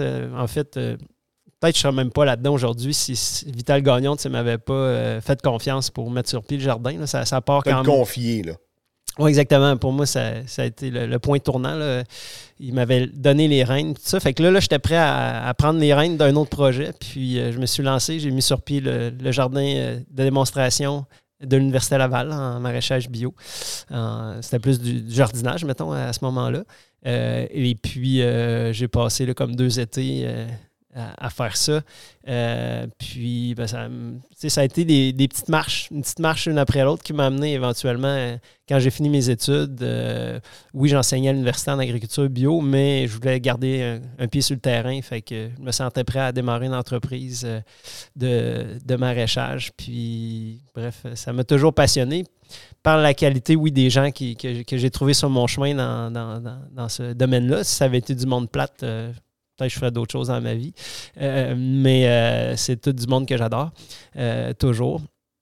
Puis en même temps, ben, le métier aussi, d'être à, à l'extérieur, de planifier des trucs complexes parce qu'à 50 sortes de légumes, euh, organiser tes rotations. Il y avait un défi intellectuel. C'est pas un one size fit all, encore une Non, non, fois. non, non, non, non, non, non, non. Ouais. C'est Euh, pas, le- on somme ça le plus tôt. Il doit avoir des dates de semis, puis euh, un plan détaillé, puis planter des trapeaux dans le champ. Oui, pour, oui, euh, les, les calendriers, ça a 200 itérations et plus, là, euh, 200 lignes de calendrier. Là, parce que des affaires, tu peux planter plus qu'une fois. Puis, euh, ok. quand tu plantes une fois, ben, tu peux planter des épinards, mais tu peux planter deux épinards de variétés différentes ou deux brocolis de variétés différentes, mais qui vont arriver à maturité à des dates différentes. Fait que c'est.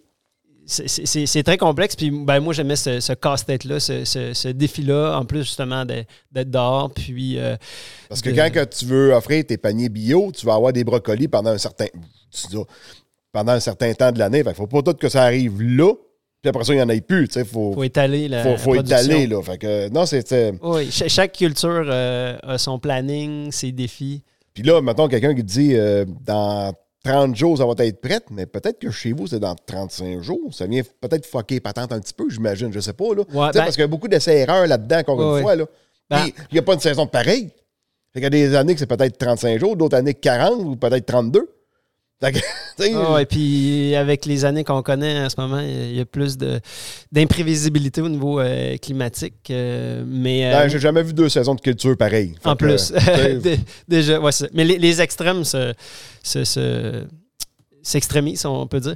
Mais tu as, fait raison, là, entre le sud du Québec euh, puis euh, ceux qui cultivent à Gérardville, au lac Saint-Jean, euh, les, les producteurs maraîchers bio les plus au nord, jardin bio-forestier, ben, euh, en- entre eux autres, puis la coop tournesol à Les Cèdres euh, à côté de, Montréal. Ben, c'est sûr que les, euh, les- les dates euh, de semis, puis de récolte, puis les durées de maturité euh, varient là, euh, un peu. euh, Donc, il faut, faut vraiment apprendre à connaître son, son contexte à soi, puis son agroécosystème, ça on pourrait dire. Oui, oui, le On- climat de la ferme. C'est Ça, Conditions pédoclimatiques, là, euh, le sol euh, embarque là-dedans aussi. Oui, oui, oui, tout. Ouais. c'est- une école à apprendre comment cultiver sa propre terre. tu sais. Ah, ouais, ah c'est clair. Parce que j'ai déjà pogné, euh, il y en a un, mettons, qui fait des légumes, mais comme en permaculture, là, un peu en. euh, Plus en autosuffisance. ou, euh, pas, euh, pas, pas en autosuffisance, en permaculture ou en, en agriculture régénératrice, quoi que ce soit. OK. Tu essayé, bon, ça marche, mais quelqu'un qui commence ça du jour au lendemain, il y a un apprentissage en arrière de ça, là. C'est pas évident pour personne, là. Oui, non, exactement. Mais, ouais, c'est ça. Mais tu vois, collectivement, euh, tout ce, ce savoir-là qu'on développe chacun sur nos fermes. euh, Ça aide ceux qui vont se partir là-dedans. Exactement. Mais il y a encore ses expériences à faire, puis à apprendre par lui-même aussi. Oui, oui, c'est non, c'est ça. Tu peux pas juste prendre euh, le cerveau de quelqu'un puis le mettre dans le tien, puis c'est parti.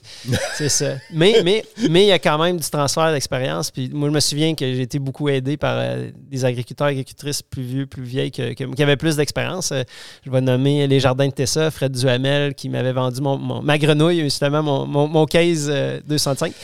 Euh, puis, tu sais, il m'avait dit, gars, là, tu feras tous tes, euh, tes espacements. euh, tu sais, mets-toi tout le temps une, deux ou trois rangs par, par planche de culture. tu sais, euh, standardise ton système. C'était ça son, son, son, son message. Puis, Donc, dans le fond, quand tu dis planche de culture, une largeur de tracteur, par exemple, où ce que tu as l'empattement, ouais. euh, tes, tes deux, trois rangs de patates, de, de- pas de patates, de carottes, ouais. juste à côté du brocoli, une certaine longueur, mais c'est tout le temps euh, une planche et une largeur de tracteur.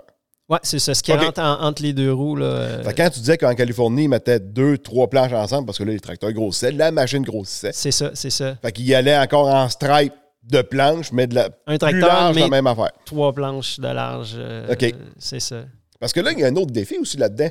S'il y en a un, mettons, euh, comme cet été, il y a eu du puceron, par exemple. Dans le soya, mais il y en a eu dans les légumes aussi, là. Ouais, ouais, ouais. ouais.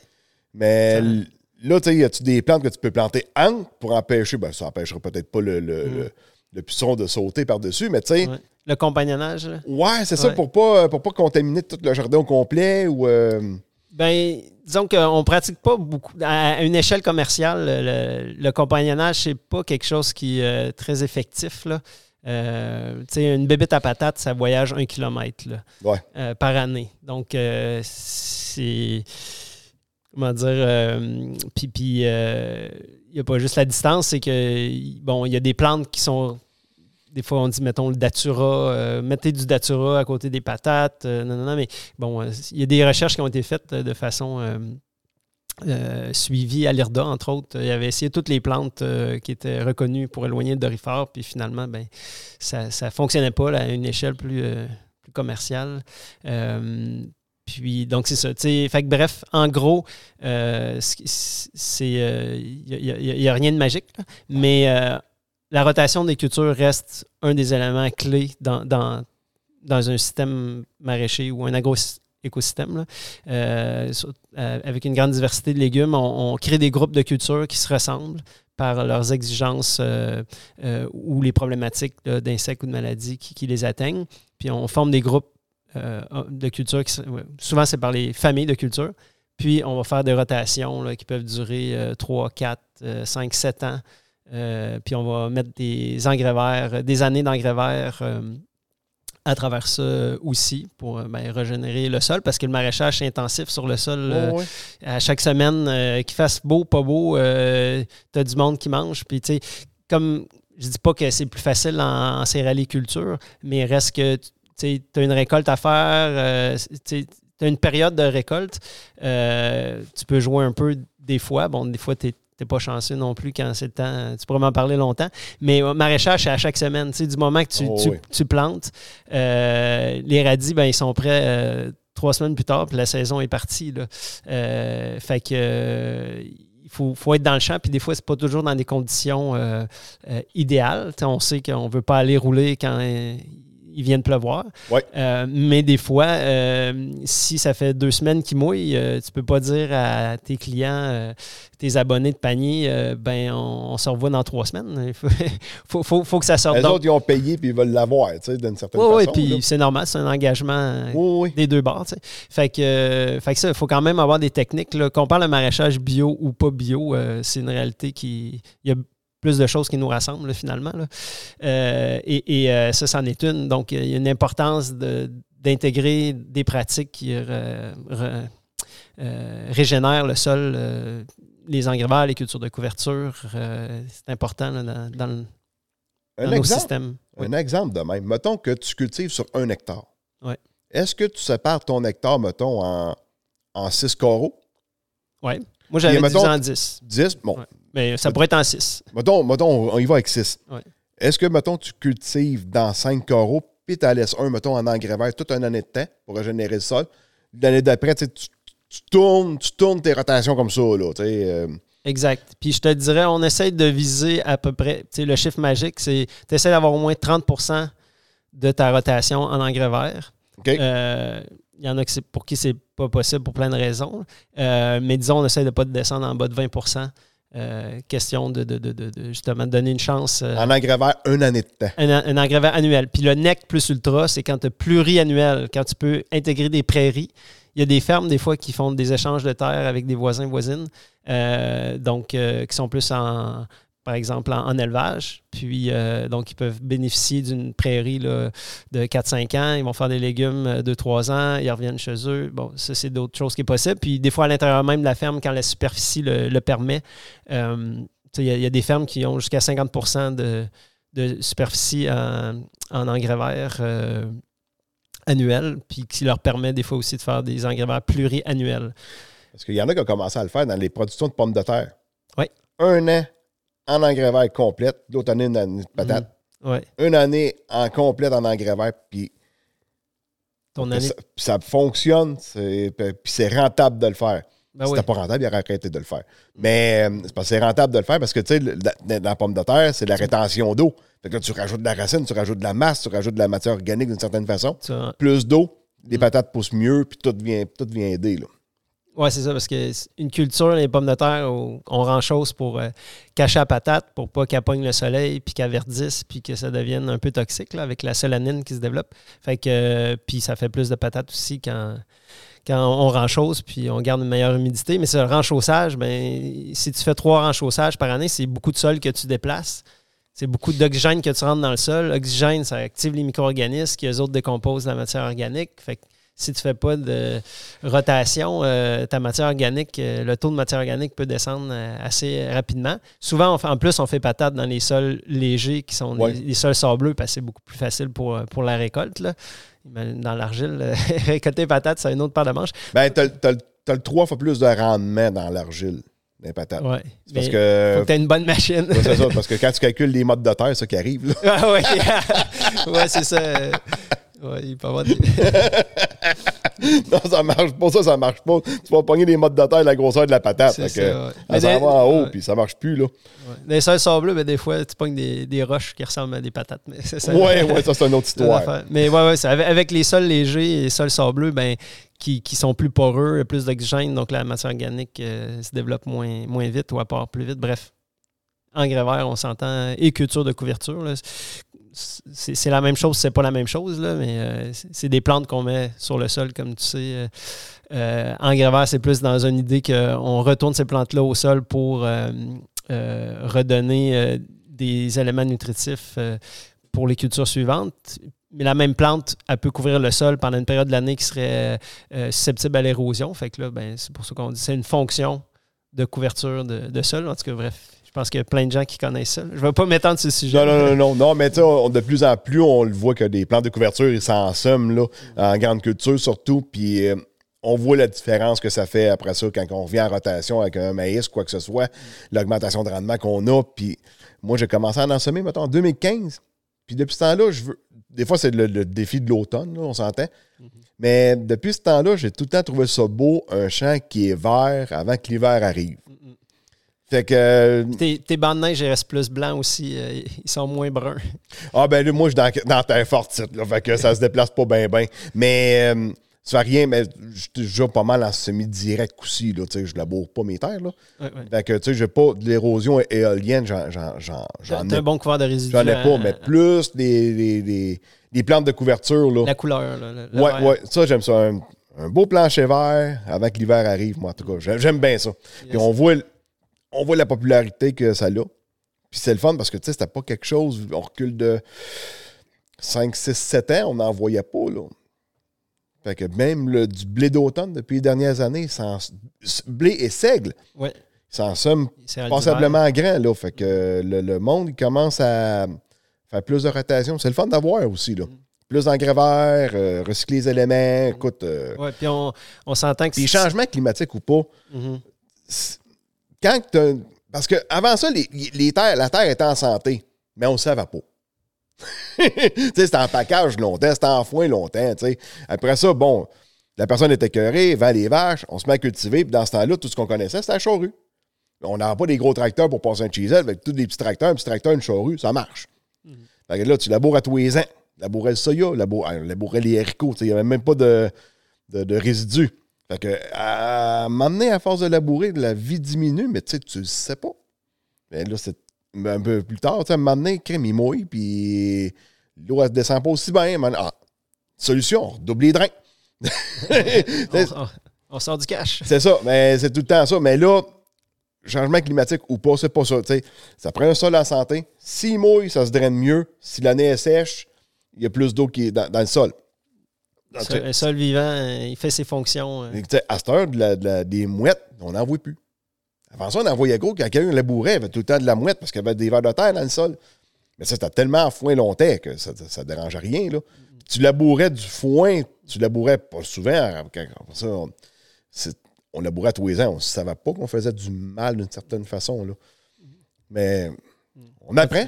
Ouais. En tout cas, moi, ça me réjouit On de voir euh, en grande culture qu'il y a les couverts de, de, sol, euh, les sols de plus en plus couverts à l'automne. C'est beau le maraîchage, mais on s'entend qu'en superficie, on, représente un, un- plus petit nombre.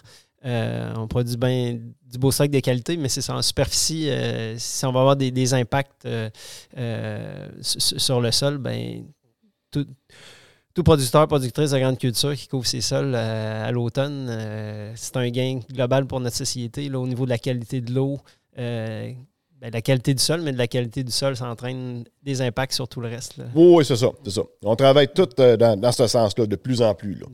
De toute manière, ceux qui labourent et qui endossent encore dans la décharge, là, sont appelés à disparaître parce qu'ils sont aveugles de vente. Fait que euh, faut rien qu'être patient puis attendre de moment donné. Celui qui va reprendre ça, il va respecter ses bandes riveraines. Good. Hey, euh, on a parlé de ta job de professeur, des jobs que tu as eus, de la ferme. Là, on serait rendu un peu à un petit bébé que tu as eu, euh, ben, que tu as eu, l'Odyssée bio de Gigi. Yeah, le dernier venu dans la famille. Ben, t'en as un autre dernier venu. ah oui, c'est vrai, le, le tout petit. C'est ça, je, je- je l'ai rajouté par après, la- je viens de le rajouter. Le, le wiki maraîcher. Ouais. Mais c'est ça, le- l'Odyssée bio, parce que moi, je pense que c'est comme ça que je t'ai connu. Euh, L'Odyssée bio de Gigi, dans le fond, que tu faisais des podcasts, dans le fond, avec euh, du monde, surtout dans le, maraîchage, dans le maraîchage bio. Tu sais, ça Ouais, mar- découvrir ce monde-là. C'est ça. Moi, j'ai décidé de faire découvrir le découvreur. Ouais, ben, c'est du à ton honneur. Merci. C'est- un peu de même que je t'ai connu la première Ouais. fois. Puis euh, c'est ça, puis euh, t'en as T'en avais fait combien à peu près des podcasts? Mais ça, il n'y en a pas tant que ça, ça se peut-tu? Non, mais en fait, j'ai commencé juste. euh, c'est ça, moi, j'ai arrêté d'enseigner au cégep de Victoriaville de mon propre gré Oui. euh, parce que j'avais le goût d'archiver, euh, documenter les 50 ans d'agriculture euh, biologique euh, au Québec. Oui, oui, oui, oui. Mais j'ai pris la route en- à l'hiver 2020, puis deux, trois semaines plus tard, la pandémie nous a rentré dedans. Tu sais, moment de timing, là. Oui, oui, oui, c'est ça. Mais, bon, écoute, j'ai finalement. Été dans le bas du fleuve, euh, ben, presque le bas du fleuve, là, le Chaudière-Appalaches, la, la côte du Sud. Puis Oui. à ce moment-là, et, euh, j'ai décidé d'offrir mes, euh, mes services à une ferme que, que je connaissais qui n'était pas loin. Fait que j'ai passé une belle année, là, 2020, euh, euh, à me payer la traite puis donner un coup de pouce sur une ferme maraîchère. Et, le, le pied à terre. Et qui était non quand même bien qui, qui se porte bien à la situation. Oh, oui. Ouais.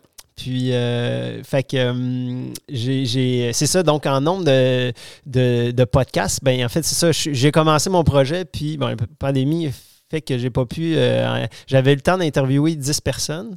Euh, fait que là, euh, on, est on est tombé en confinement, etc. Euh, fait que ça a pris euh, l'été 2021, le juin, le, jour du solstice euh, euh, en 2021. euh, j'ai, je suis monté à bord de mon, ma biomobile que j'avais eu le temps de me procurer euh, ce printemps-là. Donc, une vanne aménagée pour aller euh, continuer mes, mes interviews, pour garder une trace de l'histoire du, du Oh, bio oui. au Québec. Euh, et et, donc, à la suite de cette euh, grande escapade-là de l'été 2021. Puis, ce n'est pas la dernière, il y en, aura d'autres. Euh, escapades de ce genre pour aller collecter euh, les, histoires. Euh, ben, j'ai commencé à traiter un peu ce matériel-là. Mais je te dirais que mon, mon, l'urgence que je ressens, c'est d'aller interviewer, de collecter. La publication, oui, c'est important, puis il faut, faut y arriver éventuellement, mais là, il faut enregistrer le monde pendant qu'ils sont là.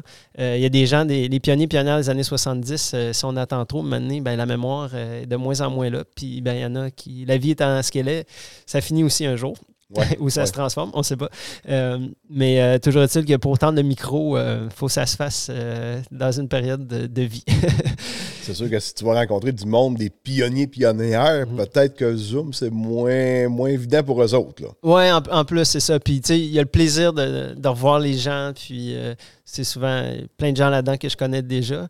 Euh, et puis, mais en même temps, j'en découvre aussi des nouveaux, c'est certain. Bref, euh, donc, euh, j'ai publié peut-être trois, trois épisodes au nom, trois, quatre, euh, cinq, six, ah, autour, peut-être six épisodes au nom de l'Odyssée Bio.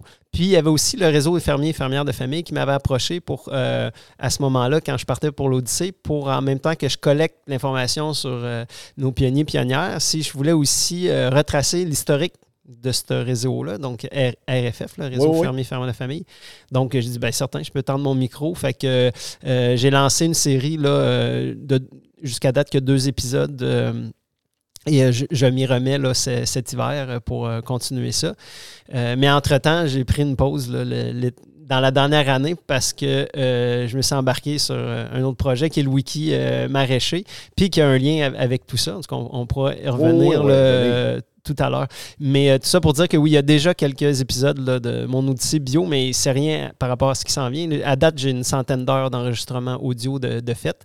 Mais euh, c'est ça, comme je sens une urgence de collecter, euh, je mets mon énergie là-dessus. Puis une je sais que l'information va être là, puis c'est pour laisser une trace dans l'histoire. Donc, euh, c'est pas grave, c'est pas publié dans la semaine là, de, de l'entrevue. Euh, exactement. C'est un long shot euh, en bon français.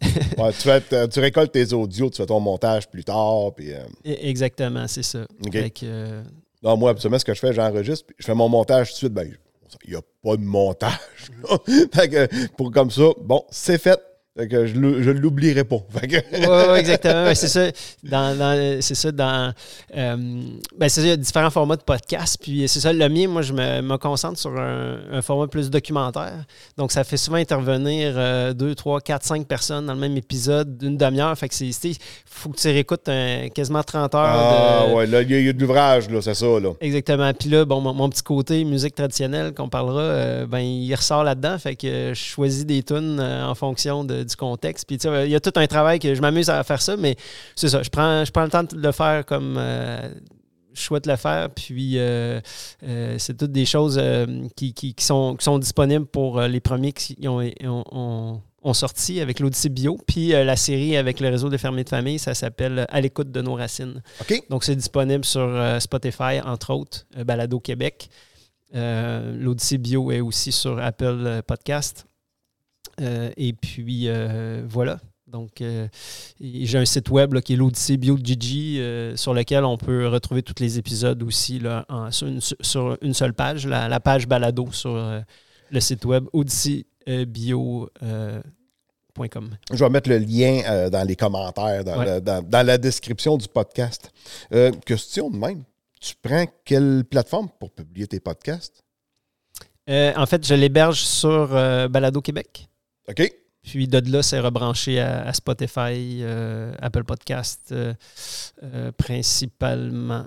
Ouais. Ouais, ben, Spotify et Apple Podcast, pas mal les deux plus populaires. Je regarde mes chiffres, là, Ouais, les deux ensemble, c'est pas loin de 80% des écoutes. Là. c'est ça. ouais. J'ai ouvert des comptes sur peut-être trois autres plateformes aussi, là, mais euh, moins, euh, moins connues dans le monde francophone, mettons. euh. Ouais, ouais. Mhm. Balado Québec, moi, je- ben, moi, je publie à partir de Anchor, qui appartient à Spotify.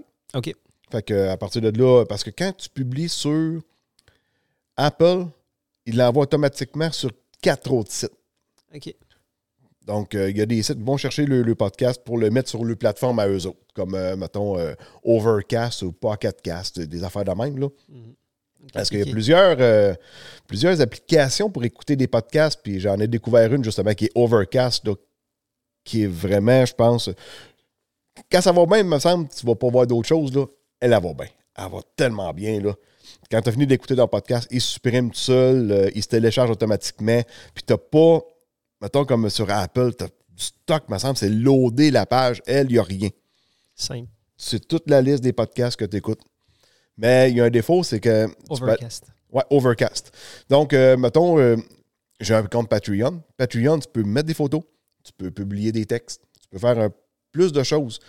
Mais il- lui, il va prendre juste l'audio du Patreon. Il prendra pas, il publiera pas les photos, il publiera pas les textes. OK, OK. Peut-être un- parce que Les là. métadonnées, là, ils suivent pas. C'est ça.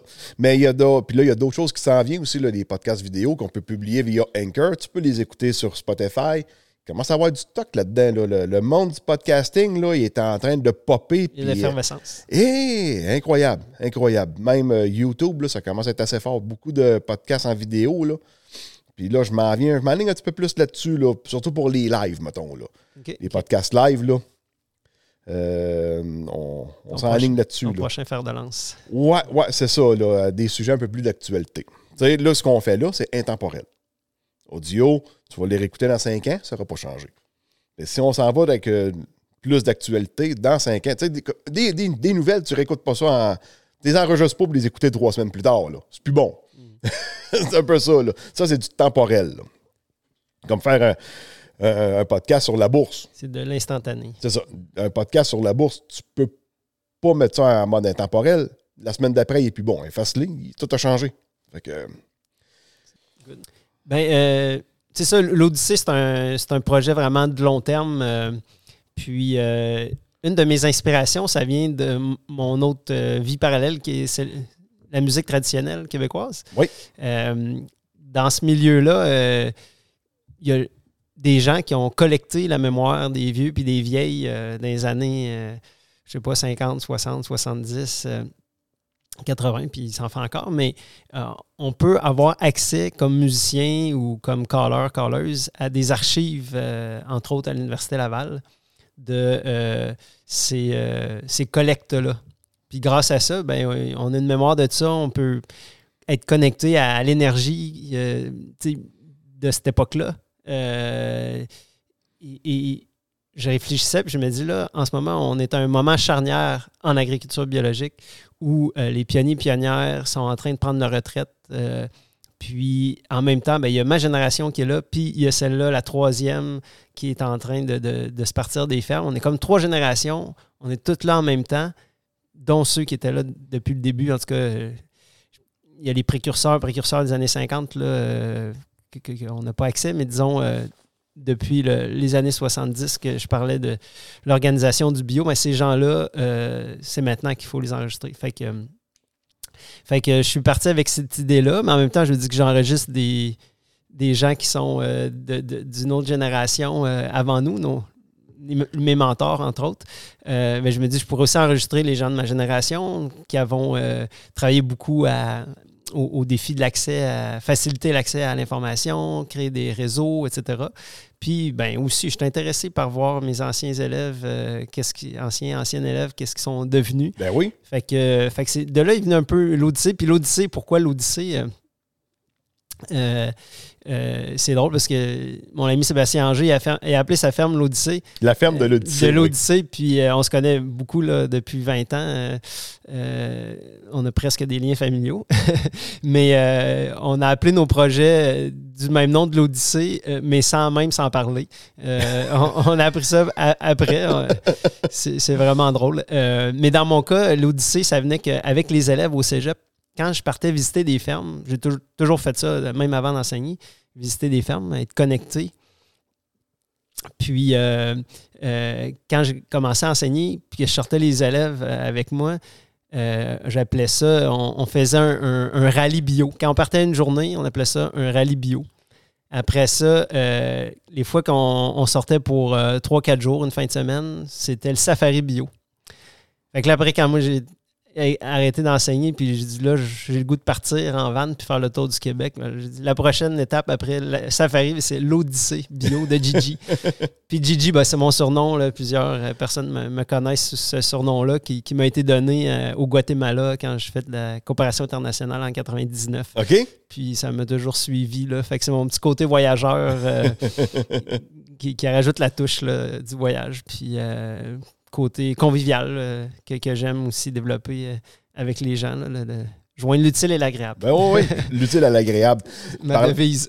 Parlant, parlant de, de la ferme de l'Odyssée, c'est là qu'on s'est vu pour la première fois. Sébastien avait organisé. en vrai, oui. Euh, on s'était parlé au téléphone. On s'était parlé au téléphone. On avait déjà planifié qu'on était pour enregistrer en- ensemble. Mhm. Et puis, on n'avait pas juste, euh, juste pogné de date encore, mais on s'est vu justement chez Sébastien Anger, qui est une journée qui est organisée par euh, Sébastien, Équiterre, puis euh, Régé- Régénération Canada. Ça parlait vraiment d'agriculture régénératrice. Euh, Vous irez écouter le, réécouter le podcast avec Sébastien, là, il en parle quand même pas mal. Et puis, on a dîné ensemble. À la table, à un moment donné, il y a quelqu'un qui a dit il y en a qui pensent que avec années, le bio va disparaître. J'ai resté pas mal surpris d'entendre ça. J'avais pas, j'avais jamais vu ça sur cet aspect-là. Parce que, oui, là, présentement, il y a pas mal de l'in- de l'inflation. Tout coûte pas mal plus cher à l'épicerie. Là, ça va être plus important de manger tout court que de manger bio, mettons. Euh, comment tu voyais ça, toi, cette partie-là, quand la, la- la personne avait dit ça à notre table? euh, je je sais pas si ta, valide, si ta bouchée de pain a passé de Ah, travers, non, non. là, mais. oui, oui, oui. Euh, ben, en fait, euh, première chose, faut dire, c'est il y a l'agriculture euh, bio, ça peut désigner la certification bio, puis ça peut juste désigner les gens qui utilisent des pratiques qui sont reliées à l'agriculture biologique. Ouais, Donc- tu peux manger bio sans être certifié bio. On s'entend. Oui, c'est ça. Puis, dans, dans le sens que, je veux dire, tu peux suivre. euh, c'est ça, du moment que tu vends ces produits-là, puis que tu les appelles bio, ben, comme on l'expliquait, depuis l'année 2000, euh, au Québec, euh, il y a une loi qui encadre l'appellation. Donc, ça, ça- ça assure, euh, ça, ça diminue de beaucoup les risques de, de, de charlatan, de, charlatans. Ouais, j'ai Euh, déjà vu ça m'amener une boutique, je pense, à Montréal. J'avais vu ça sur euh, les réseaux sociaux euh, qui vendait des graines. Ah, c'est peut-être des graines de, de- de citrouille bio, mais venant de la Chine. Là, de un, la Chine, on peut-tu vraiment les truster? Puis de deux, il n'y avait pas le logo, mettons, de EcoSair Canada dessus. Tu sais, quand que, si t'annonces de quoi de bio, ça te prend le, le logo, mettons, Québec vrai. Il faut que Ou, ça soit euh, écrit. euh, le logo, c'est pas. euh, la, la norme, ce que ça dit, il faut que ça soit au mini- minimalement, minimalement écrit par qui c'est certifié. Certifié bio par tel organisme. Et cet organisme-là doit être reconnu euh, au Canada et au Québec comme étant légitime. Donc, si sur nos épiceries, nos tablettes d'épicerie, il y a des produits qui c'est écrit bio, certifié par un organisme qui vient à l'extérieur de notre pays. Euh, il faut vérifier si, en tout cas, comment dire, si, euh, si l'organisme euh, n'est pas reconnu par le Canada, ben c'est hors la loi. Puis, anyway, ça, ça reste pas longtemps ces tablettes parce que les, les, les- grandes chaînes d'épicerie, ils n'aiment pas ça se faire euh, ramasser. euh, Non, non, non, non, non. Mm. Non, puis si vous allez voir sur le site, mettons, de Canada, c'est parce que je parle d'eux autres parce qu'on est bio dans le sirop d'érable, puis c'est eux autres qui nous certifient. Mais il y, a- il y a une page à quelque part dans le site Internet où ce que tous les organismes avec lesquels sont comme associés. Mettons comme le USDA organique, euh, les ententes d'équivalence. des attentes d'équivalence des autres pays, parce qu'on on s'entend qu'on on importe d'ailleurs, mais tu sais, ça prend. un- C'est parce que EcoSair Canada ne sont pas dans tous les pays, là, on s'entend, là. Non, non, c'est ça. Il y, en a beaucoup, mais ça, il y a d'autres euh, États qui certifient à travers le monde euh, jazz euh, au Japon, entre autres. Il y a la certification européenne. donc, c'est ça. Donc, ça, c'est le, travail des, dernières. Après avoir au Québec une certification uniforme pour tout le Québec, ben, l'étape suivante du bio à l'international, ça a été d'uniformiser euh, ou d'avoir un, minimum, un standard minimum pour tout le monde. euh, et, euh, qui reste quand même assez élevé là, en termes de- d'exigence. Et donc, il y a des, ententes d'équivalence en- entre des pays. Euh, mettons, entre le Canada et les États-Unis, ben, il va y avoir des variantes sur, euh, au niveau du compostage. Euh, Qu'est-ce qu'on reconnaît comme étant du compostage en termes de nombre de retournements? Ou, fait que il y, a- il y a des petits détails comme ça qui, qui changent d'un, d'une juridiction à l'autre, mais globalement, il y a les mêmes. il y a, il y a une, ba- une grosse base commune là, de, des normes. Donc, le bio de la Chine, euh, est-tu bio ou pas bio? Ben, si sur nos tablettes d'épicerie euh, écrit bio de la Chine, ben, c'est parce que euh, c'est reconnu comme équivalent. Mais en Chine, il y a plusieurs organismes de certification. Puis, en tout cas, ceux, ceux qui font qui réussissent à atteindre nos tablettes, c'est parce qu'ils rencontrent les exigences. mais bon, on s'entend que. C'est quoi qui est le mieux? Manger pas bio local ou manger bio qui arrive de l'extérieur, qui arrive de la Chine? Ben, euh, moi, je pense qu'on a, plusieurs occasions de manger bio local quand, quand on peut. Puis, mettons, ma philosophie, c'est de pas dire je, je mange 100% bio, mais euh, à chaque fois que c'est possible de manger euh, bio local, ben, je le fais. Fait que si, si on. tu sais, Il y a beaucoup de produits là, qui sont disponibles bio local dans les produits laitiers au Québec. Euh, il y a toute une gamme dans, le, pain euh, aussi. Tu sais, dans les grands produits qu'on utilise euh, régulièrement, les œufs, ben pour ceux, ceux, ceux qui sont qui mangent des produits animaux, mais dans les fruits et légumes, du moins durant la saison, et de plus en plus de fermes qui maintenant au Québec entreposent et, et s'organisent pour étirer et même faire de la culture hivernale. Donc, l'offre de bio local augmente. Oui. Puis euh, il y en a déjà possible dans, dans plusieurs. Donc, euh, tu sais, euh, fait que le, le mieux, c'est le mieux, c'est de, de, comment dire, toujours rester conscient de ce qu'on mange, je pense. Ou, globalement, c'est- quand on choisit un, produit à l'épicerie, ben, idéalement, essayer de retracer, euh, comprendre d'où c'est qu'il vient, puis qu'est-ce que ça a impliqué. Puis déjà, si tout le monde est un peu plus proche, de, fait l'effort de, de comprendre un peu plus qu'est-ce qu'il y a derrière leur produit, euh, je pense que... c'est- De l'effort aussi qui a été mis en arrière. Là. Ben oui, c'est ça. Parce que ceux qui ont des petits kiosques à la ferme, là, on s'entend, là, il y a de l'ouvrage là-dedans. Là. Puis ils ont quand même un certain risque aussi d'une certaine façon. Surtout, mettons que ceux qui ont des congélateurs avec euh, de la viande dedans, manque de courant, tu peux risquer de perdre ce qui est dans ton congélateur. Là. Euh, c'est, un risque qu'ils ont, puis c'est. Il y a du travail, la job en arrière de ça, là, en tabarouette. Là, puis souvent, ils font des produits comme. euh, produits un peu uniques. Puis, tu sais, c'est fait à la main. Que, tu sais, il y a un coût relié à ça aussi. Il faut, faut, être conscient. Là, puis, ce monde-là, ils, ils font un produit que tu ne retrouves pas ailleurs. Mhm. Fait que, oui, il est plus cher, mais souvent, il est peut-être probablement Ouais, il y a une meilleur. identité. Il y a une identité. Là. Oui, oui, oui. c'est ça. Exact. ouais. Puis ça- C'est le fun de découvrir. ben, Là, on, est- on sort un peu du bio, mais là, on fait plus un kiosque à la ferme. Là. Mais c'est le fun d'aller découvrir tous ces des kiosques-là, découvrir qu'est-ce qu'ils font, qu'est-ce que les autres font que les autres n'ont pas. Ouais, puis c'est- moi, j'appelle ça l'agriculture. Hein, c'est dans, dans agriculture, Le- le il y a le mot culture, puis c'est ça, développer. Puis nos sociétés sont basées sur, sur l'agriculture, euh, en tout cas nos sociétés actuelles. euh, euh, à la base, si on remonte, euh, c'est la, la majeure partie des gens étaient agriculteurs, agricultrices. Puis ben, il- de- depuis que le monde est monde, il faut réussir à, à- à manger. là. Euh, Oui, On n'a pas toujours été agriculteurs, agricultrices. là. Il y a eu d'autres périodes de, de- de- de chasse et cueillette, là, mais mettons depuis qu'on s'est sédentarisé, euh, puis le fait de se sédentariser, d'être en contact avec la terre, euh, il y a des fêtes, il y a tout un élément culturel qui s'est développé.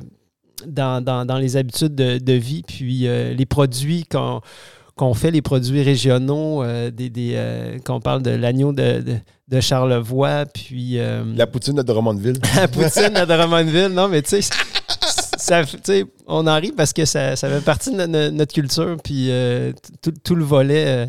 L'agriculture a, un- je pense, un grand impact sur, sur notre culture parce qu'en plus de produire des aliments auxquels on peut s'identifier, ne serait-ce que la tourtière, euh, aussi entretien de paysage. La, la- la tourtière avec pas de toutre. Ah, ouais, avec pas de tourte, ouais, c'est ça. Pâte à viande. Ouais. Bref. euh, et puis, euh, mais c'est ça, tu sais, l'agriculture est pas. euh, en fait, quand tu es agriculteur, agricultrice, oui, tu produis des aliments ou des fibres, des produits de la terre, mais en même temps, tu entretiens un paysage, euh, tu prends soin des ressources euh, euh, du sol, de l'eau, de l'air. C'est une responsabilité qui, est- très large. Puis, comment dire, c'est. euh, ben, il faut, faut- valoriser tout ça. Puis, d'être proche de. Comment dire? Au final, ce que je vais en venir avec tout ça, parce qu'on par- on parlait de local, le fait d'acheter des produits locaux, c'est, euh, ça a un impact euh, finalement sur, sur notre culture aussi, tu sais, euh, sur, sur qui on est, notre identité. ça ne veut pas dire que c'est un péché de manger des bananes qui viennent d'ailleurs, là, mais Les bananes locales longtemps. ouais, c'est ça, mais tu sais, comme de- je pense qu'on a avantage comme société d'être près de notre agriculture parce que c'est de là qu'on vient de toute façon. Puis il y a plein de raisons, de bonnes raisons de, de le faire, euh, comme on, on a parlé. Là. Parce que, mettons, ça, ça, nous amène un peu au réseau des fermiers de famille. Est-ce que tu as quand même passablement donné du temps, je pense, travailler là-dessus ou? Ben, j'ai été membre du réseau des fermiers et fermières de famille. quand tu étais à- producteur? à, la ferme école du Cégep euh, à Victo. On était, euh, euh, ben, on- je pense qu'ils sont toujours membres du RFF. Et, et puis, euh, mais euh, j'ai côtoyé ces gens-là depuis une vingtaine d'années aussi, là, avant même d'être membre de- du réseau. Et euh, ben, pendant que je faisais mon odyssée bio, comme je le disais, euh, il m'avait approché pour euh, documenter l'histoire. À ce moment-là, ça faisait 25 ans que le réseau était né. Alors, je, suis- remonté à la source. J'ai été interviewé les, les pionnières et les pionniers de ce réseau-là, autant des agriculteurs, agricultrices que des les gens qui ont travaillé chez Équiterre, euh, euh, ben, des gens qui n'ont pas travaillé là, mais qui ont fondé carrément euh, l'organisme, comme Laure Varidel, Elisabeth Hunter, euh, Barbara Vogt. les, les- premières, là, ces, ces femmes-là sont, sont- sont fanta- fantastiques. Là, puis c'est le fun d'être reconnecté à cette énergie-là, puis ressentir qu'est-ce qu'il y avait dans le germe de, de ce réseau-là, parce que c'est c'est quelque chose d'assez unique euh, dans le monde, ce qu'on ce qu'on a vécu au Québec pour les, les paniers bio. Ouais, ça se fait pas ailleurs, je pense. Euh, Ben, Il y, y en- il y en a partout des paniers bio, mais le fait d'avoir évolué en réseau, euh, l'histoire des paniers bio au Québec est associée à, à l'évolution du, du réseau. Pas, pas qu'il y a des gens qui il y a des gens qui font des paniers en dehors de- du réseau, mais le, le gros de l'histoire puis de la popularisation, euh, ça a été fait par le, travail du, RFF. Et euh, euh, c'est quand même intéressant de, de reconnecter finalement l'énergie de départ qu'il y avait derrière tout ça, puis de suivre le, filon jusqu'à aujourd'hui. Euh, Qu'est-ce qui a évolué euh, aussi? Parce que la formule qui était très euh, simple à l'époque, de mettre des légumes dans une boîte puis d'aller livrer ça, puis les gens repartent chez eux. Aujourd'hui, ben, comment dire, il faut faire preuve de plus de flexibilité. Puis le réseau a réussi à s'adapter avec plus de flexibilité en offrant des différents types d'horaires, des choix, plus de choix. euh, on parle des paniers libre-service, etc. Mais en même temps qui offraient cette flexibilité-là grandissante, ils ont aussi gardé euh, le- le- les principes de, base, qui est, qui est l'engagement entre euh, ceux qui mangent puis ceux qui produisent. Et ce lien-là de solidarité, c'est ce qui fait que le réseau, ben, il commercialise, c'est plus que de la commercialisation, mais c'est des paniers bio solidaires. Alors, il y, a- il y a un lien aussi que tu entretiens euh, avec ton fermier, ta fermière de famille, d'où vient l'expression, comme tu as ton médecin, euh, ben, ton fermier, fermière de famille, euh, euh, tout le monde devrait en avoir le un. même qui te donne les légumes. Là, Oui, tu le vois chaque semaine, il t'envoie un bulletin, il te parle de sa ferme, il te voit tes enfants grandir. Moi, je l'ai été. Puis sur, sur les trois ans que je l'ai fait, juste ça, je me souviens, des enfants, euh, il y en a qui n'étaient pas nés, il y en a qui il avait deux ans, trois ans euh, après. euh, L'année d'avant, c'était à peine s'il il comprenait ce qui se passait. L'année d'après, c'est lui qui, l'enfant qui prenait les légumes pour ses parents, ben, l'aidait dans, dans le choix. Il y, a, toute une relation finalement qui est là. Puis, c'est vraiment beau ce- ce- ce- ce mouvement-là. Puis une des caractéristiques euh, du, réseau, justement, ben, en fait, c'est ça, ça crée un environnement de compétition. Hein, parce qu'on sait qu'on est quand même en, co, euh, en, en compétition, hein, parce qu'on peut être deux entreprises à faire des légumes dans le même rang, puis on vend pas mal au même marché, là, au- à la même La tarte de monde. clientèle potentielle est pas mal la même, mettons. Là. Exactement. Mais comment faire ça? Parce que c'est des entreprises, on a un marché commun, puis il n'est pas infini. Euh, mais comment le faire aussi en coopération? Donc, d'où vient l'expression compétition? Puis le fait d'être en réseau, ben, c'est qu'il y a des décisions qui se prennent en groupe. Euh, on a coordonné, quand je dis on, c'est les gens qui étaient là, on a coordonné les, les points de chute pour pas que les horaires puis les lieux se, chevauchent, euh, puis des grandes orientations de développement. Pour pas qu'il y ait deux fermiers dans la même cour en même temps. Oui, exactement. Tu sais, euh, puis, euh, s'il y a une ferme qui, a- qui est en difficulté, ben il y a tout un réseau qui peut la supporter euh, euh, quand il y a une grêle qui est tombée euh, chez eux. Puis, on sait quand ça arrive, la grêle, c'est imprévisible. Plaque, ça passe en cinq minutes, tu peux perdre ton champ. Puis là, tu en as pour des semaines à te relever. Ben, il y a des fermes dans le réseau qui peuvent euh, te passer Un des surplus, légumes. puis te euh, Ouais. que tu puisses fournir tes clients. Parce que, veux, veux pas, la manière que ça fonctionne, c'est qu'ils payent à l'avance. Oui, exactement. Dans l'idée d'engagement. Tu sais, tu sais que, qu'est-ce qu'il faut que tu produises, que tu sais comment comment il faut que tu amènes de stock, puis tu- sais, un peu comment t'aligner dans ton année, là. Fait que, euh, ils payent d'avance, fait qu'eux autres, après ça, il faut que tu les fournisses, t'as pas le choix. Fait que là, si t'as une grêle, si les autres peuvent t'aider. Euh, question de même, est-ce que l'offre peut varier durant l'année? Tu sais, mettons que tu as une grêle. Fait que là, tu, tu te fais donner des légumes, ben, faire, faire vendre des légumes de- de- des autres membres du réseau. C'est pas nécessairement ce que tu avais prévu au départ dans l'offre. J'imagine que Ben, quand, euh, quand quelqu'un dit bon ben moi je vais fournir telle, telle, telle, telle, telle, telle, telle sorte de légumes, là, à un moment donné, durant la saison, ça change à cause d'une grêle, par exemple. Oui. Ben, en fait, euh, euh, grêle, pas grêle, de toute façon, ça varie beaucoup dans la saison en fonction. Ben, c'est ce qu'on appelle la saisonnalité des produits. Puis il y en a beaucoup qui s'intéressent à la formule parce qu'ils aiment ça, justement, que leur alimentation suive le, rythme des, saisons, puisque le réseau offre. euh, euh, euh, mais c'est ça, quand, quand les gens s'engagent au départ de la saison, ils s'engagent à recevoir ce qui est disponible à, ce moment-là. Donc, selon un minimum de diversité, ça va en général entre 8 et 12 produits par semaine.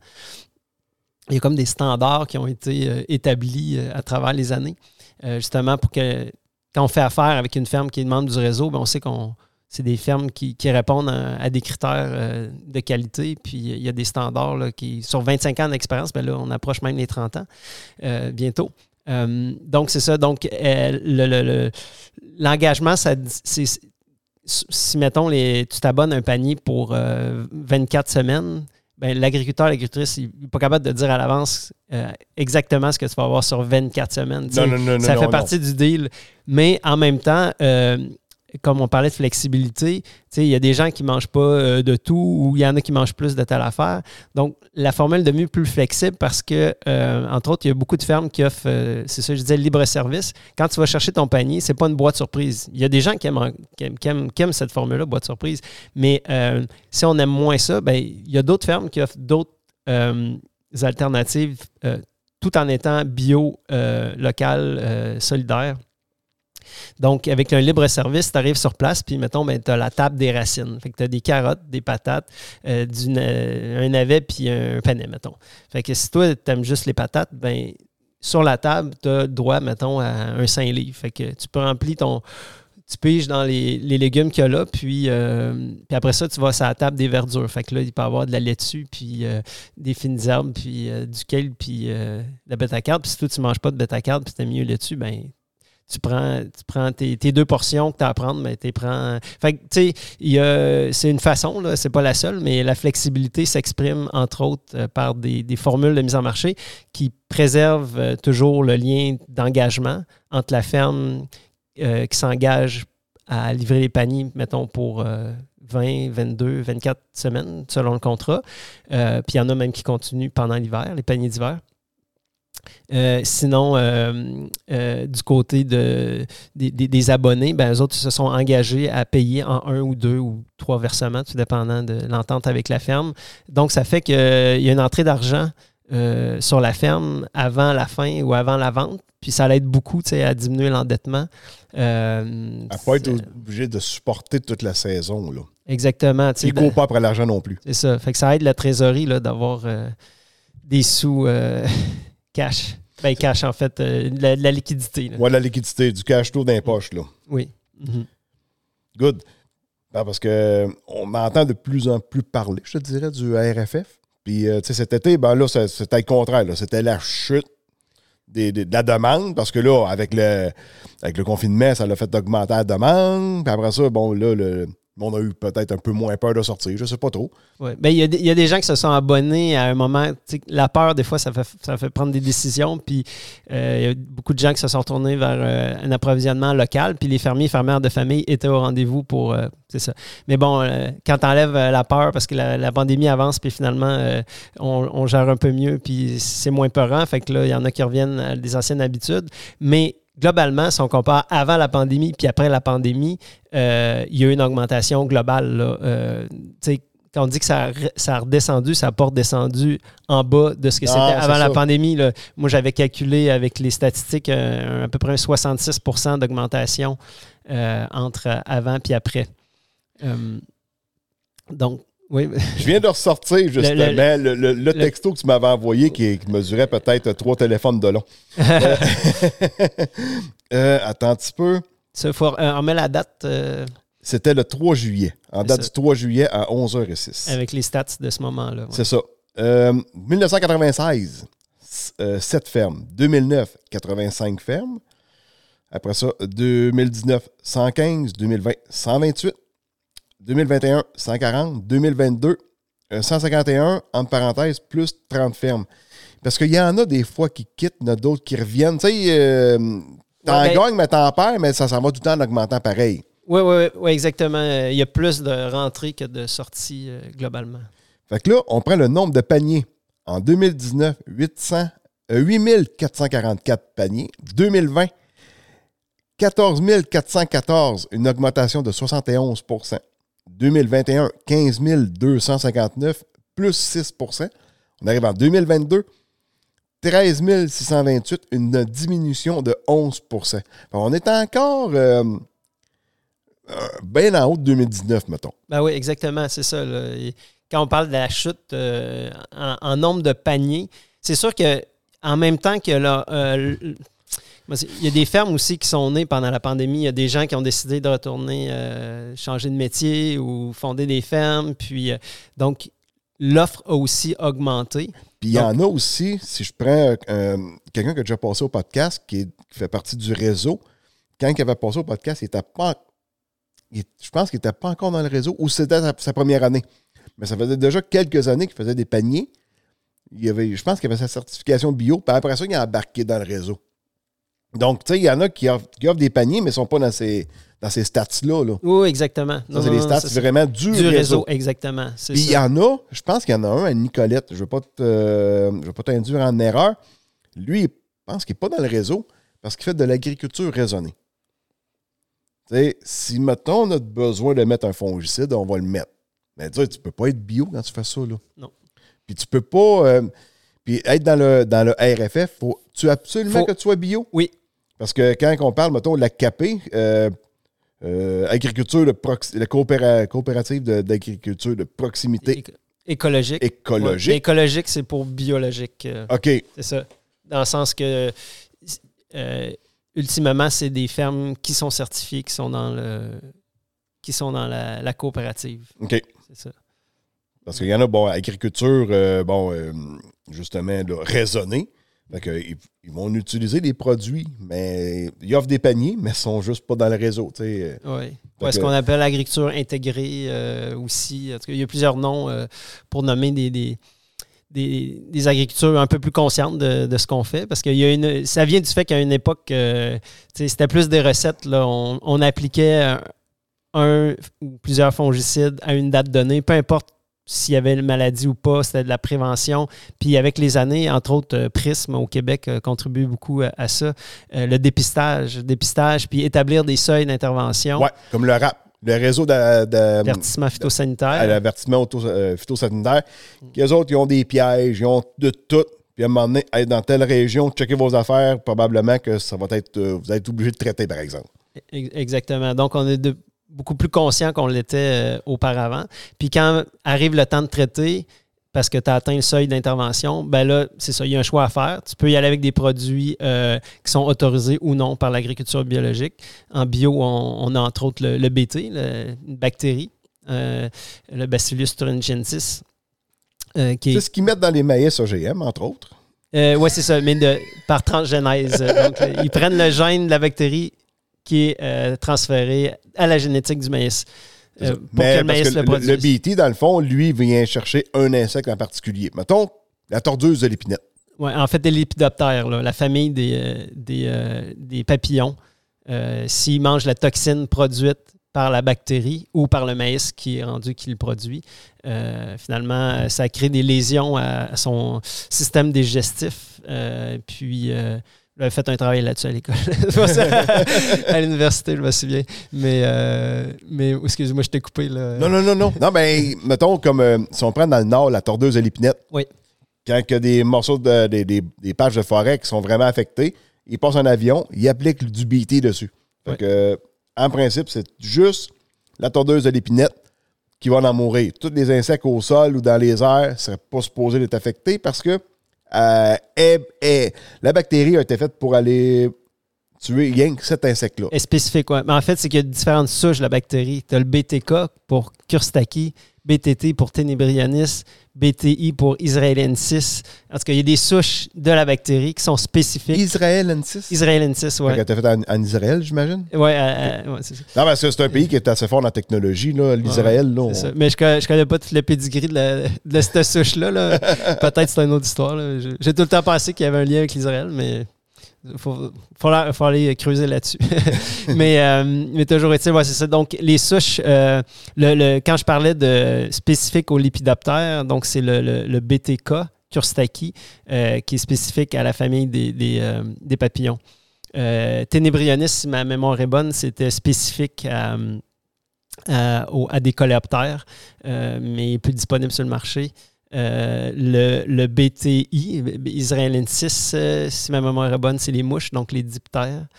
Euh, donc, par famille, là, de, c'est ça. Donc, c'est, des. la caractéristique, en fait, c'est des fois, on se demande, bon, pesticides bio ou conventionnels, c'est quoi la différence? dans le fond, ben, pesticides bio, mais en fait, c'est, un des critères, c'est la molécule doit venir de la nature.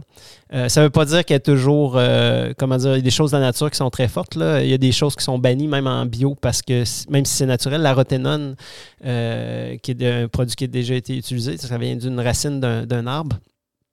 La roténone a, été, a été bannie, puis parce que même si c'est un produit naturel, c'est très fort. Mais il y a beaucoup quand même de molécules naturelles qui se dégradent euh, rapidement dans l'environnement qui ne laissent pas de, traces. Donc, leur rémanence est très, est, très faible.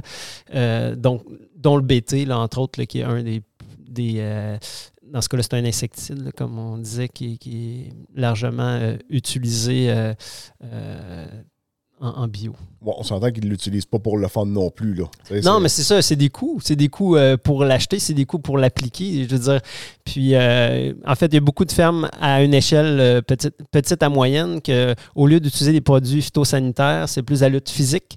Euh, donc, on parle de abrier les cultures pour créer une barrière contre les insectes. Donc, abrier avec des couvertures flottantes, euh, euh, c'est ça. À une échelle petite à moyenne, ça va. À plus grande échelle, si on ne mécanise pas cette opération-là, qui est un peu difficile, c'est ça. Donc, ah, c'est pas évident, là. Hmm. C'est beaucoup d'huile de bras là-dedans. Ah oui, oui. Exactement, oui, oui dans plusieurs positions, accroupi, à genoux. Euh, non, non, non, parce que, mettons, pas loin d'ici, il y a un verger, puis des fois, on voit ça, des grandes toiles blanches par-dessus. Tu sais, quand le, le, fruit est sur le bord d'être mûr, il est attirant aussi pour les mm. bébites. Là. Fait que, mm. faut, faut, que tu le protèges parce que si tu as des bébites dans tes raisins, ton vin goûtera pas bon. ouais, c'est ça. des fois, on sait pas. L'extra protéine est peut-être bénéfique, mais on sait. oh boy! Ben, tu prends une coccinelle asiatique, tu l'écrases, ça sent pas bon. Imagine-tu si tu, les, les, écrases dans un bassin avec ton jus de raisin? Ouais, non, pas sûr que ton vin soit être terrible. Ouais, ça, on, sera pas sur le même goût de cépage. Sibonac, non. mm, ça, c'est le nom latin, ça? Euh, non, là, je, ben, c'est. Ça prendrait le BT coccinelle. Ouais, c'est ça, le BT coccinensis. Mais c'est une blague.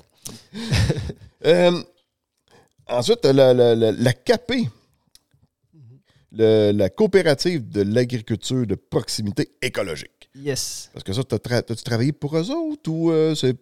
Euh, ben, en fait, j'ai participé à la fondation. J'ai OK. été, euh, les réseaux euh, qu'on avait mis sur pied étant étudiants, qui sont devenus le réseau informel des, des joyeux et jeunes maraîchers. Et éventuellement, on a officialisé en, en une coopérative en 2013. Euh, et puis, donc, j'ai fait partie là, du premier conseil d'administration. Puis, euh, euh, dans le fond, je, là, je ne suis plus en ce moment, mais j'ai toujours continué à participer aux, aux activités. Et puis, ben, maintenant que le réseau des fermiers de famille et à l'intérieur de l'AKP, ben, le projet que j'ai fait de balado, euh, euh, finalement, euh, c'est en lien avec l'AKP aussi. Parce que, Oh, voilà. Donc, ouais, une, be- une belle coopérative qui offre, qui offre plein de, de services. Dans le fond, euh, il y a de la mise en marché en commun avec les, bio euh, locaux, les paniers euh, divers. Euh, il y a des kiosques qui sont tenus en groupe aussi, dont à Jean Talon, à Montréal et à d'autres endroits. Donc, il y a tout un volet, c'est mise en marché en commun. Donc, pour essayer de baisser les, coûts, puis dans le fond, mutualiser les ressources pour baisser nos coûts de, des coûts de mise en marché. Puis il y a d'autres projets qui s'en viennent. Euh, on travaille sur la, régionalisation aussi, d'avoir plus d'autonomie euh, dans chacune des régions pour pouvoir euh, entreposer les légumes. Bref, à suivre dans, les prochaines années. Donc, ça, c'est le volet commercialisation.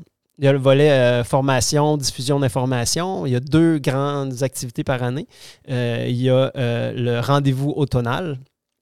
Euh, qui vient justement d'avoir lieu à la fin novembre. Ça, on se réunit une fin de semaine. La saison euh, euh, vient de finir pour plusieurs, puis on a besoin de recharger nos batteries. Puis c'est un grand. ça, recharge même les batteries. là. Toute la gang qui se revoit. On est entre 250 300 personnes par année avec les enfants qui sont là aussi là-dedans. C'est comme une grande fête, mais en même temps, ça, il y a des conférences, des ateliers de partage, puis bon, il y a aussi un volet culturel qui se mélange à ça. Euh, fait que ça, c'est rendez-vous automnal d'AKP. Puis tu as le, euh, l'Expo Champ Bio euh, qui a quatre ou cinq éditions, là, je vais me mêler. La dernière, c'était au Saguenay, là, à- au Jardin de Sophie. Euh, donc, euh, l'Expo Champ Bio, c'était, c'est, tout le temps la fin de semaine de. Euh, faut que je me mêle de fête, l'Action de grâce, la première de, de septembre. OK. Donc, la première fête. Non, fête du travail. Fête du travail. Fête du travail. L'Action de grâce, c'est en octobre. Ouais, c'est après l'expo champ conventionnel, mettons. Oui, oui, c'est le bord ça. de l'avant à Saint-Liboire, là. Exactement. Donc, première fin de semaine euh, de, de septembre, la fête du travail, euh, trois jours. Euh, il y a une de ces journées-là, le dimanche, qui est consacrée à l'Expo Champ euh, Bio. Fait que c'est un autre rassemblement. Puis là, ben, il y a des démonstrations d'équipements, il y a des ateliers, des conférences, mais c'est- il y a un volet plus pratico-pratique parce qu'on se trouve être sur une ferme puis que c'est encore la saison. OK, ça se fait sur une ferme. Ouais. Donc, euh, OK, c'est un peu euh, une visite de ferme en même temps. Oui, il y a des euh, Comment visites. joindre l'utile un peu à l'agréable, puis... euh, Exactement. Cette année, en plus, une ferme qui a une table champêtre, euh, il y avait euh, les, euh, les, euh, les fours à pizza euh, qui, qui étaient inaugurés. euh, c'était, c'était- ouais, c'est, c'est- c'est le des fun. fours au bois? Oui. OK. Oui, oui, exactement. Euh, Donc, c'est une ferme qui, qui, euh, qui a un volet aussi gastronomique. Euh, donc, euh, Oh, tabarouette, ça doit être une belle découverte, ah oui, oui. Et puis en plus, là, t'as- tu vois le Saguenay de, de, de la ferme directement euh, avec les, les jardins qui surplombent, puis les serres, puis tout. Puis les bâtiments qui ont été construits de main de maître dans une harmonie de- avec le paysage. Là, bref. Ah, Fait, ouais. fait qu'on on essaie de se ren- rencontrer justement à la CAP dans différentes fermes pour Oui, oui, oui. l'Expo Champ Bio. Puis ben, ça change à chaque euh, année de ferme. Donc euh, là, je vous parle de la dernière édition, mais euh, toutes les autres éditions d'avant étaient aussi le fun. OK. Les as-tu toutes faites? J'imagine que oui, les, les expos champs L'Expo bio. Champ Bio, ouais. Je pense OK. pas. Non, j'en ai pas manqué. Question de même, côté équipement. Ouais. De la première édition jusqu'à aujourd'hui, on ça a six ans. As-tu vu Ouais, une évolution ans. dans les équipements?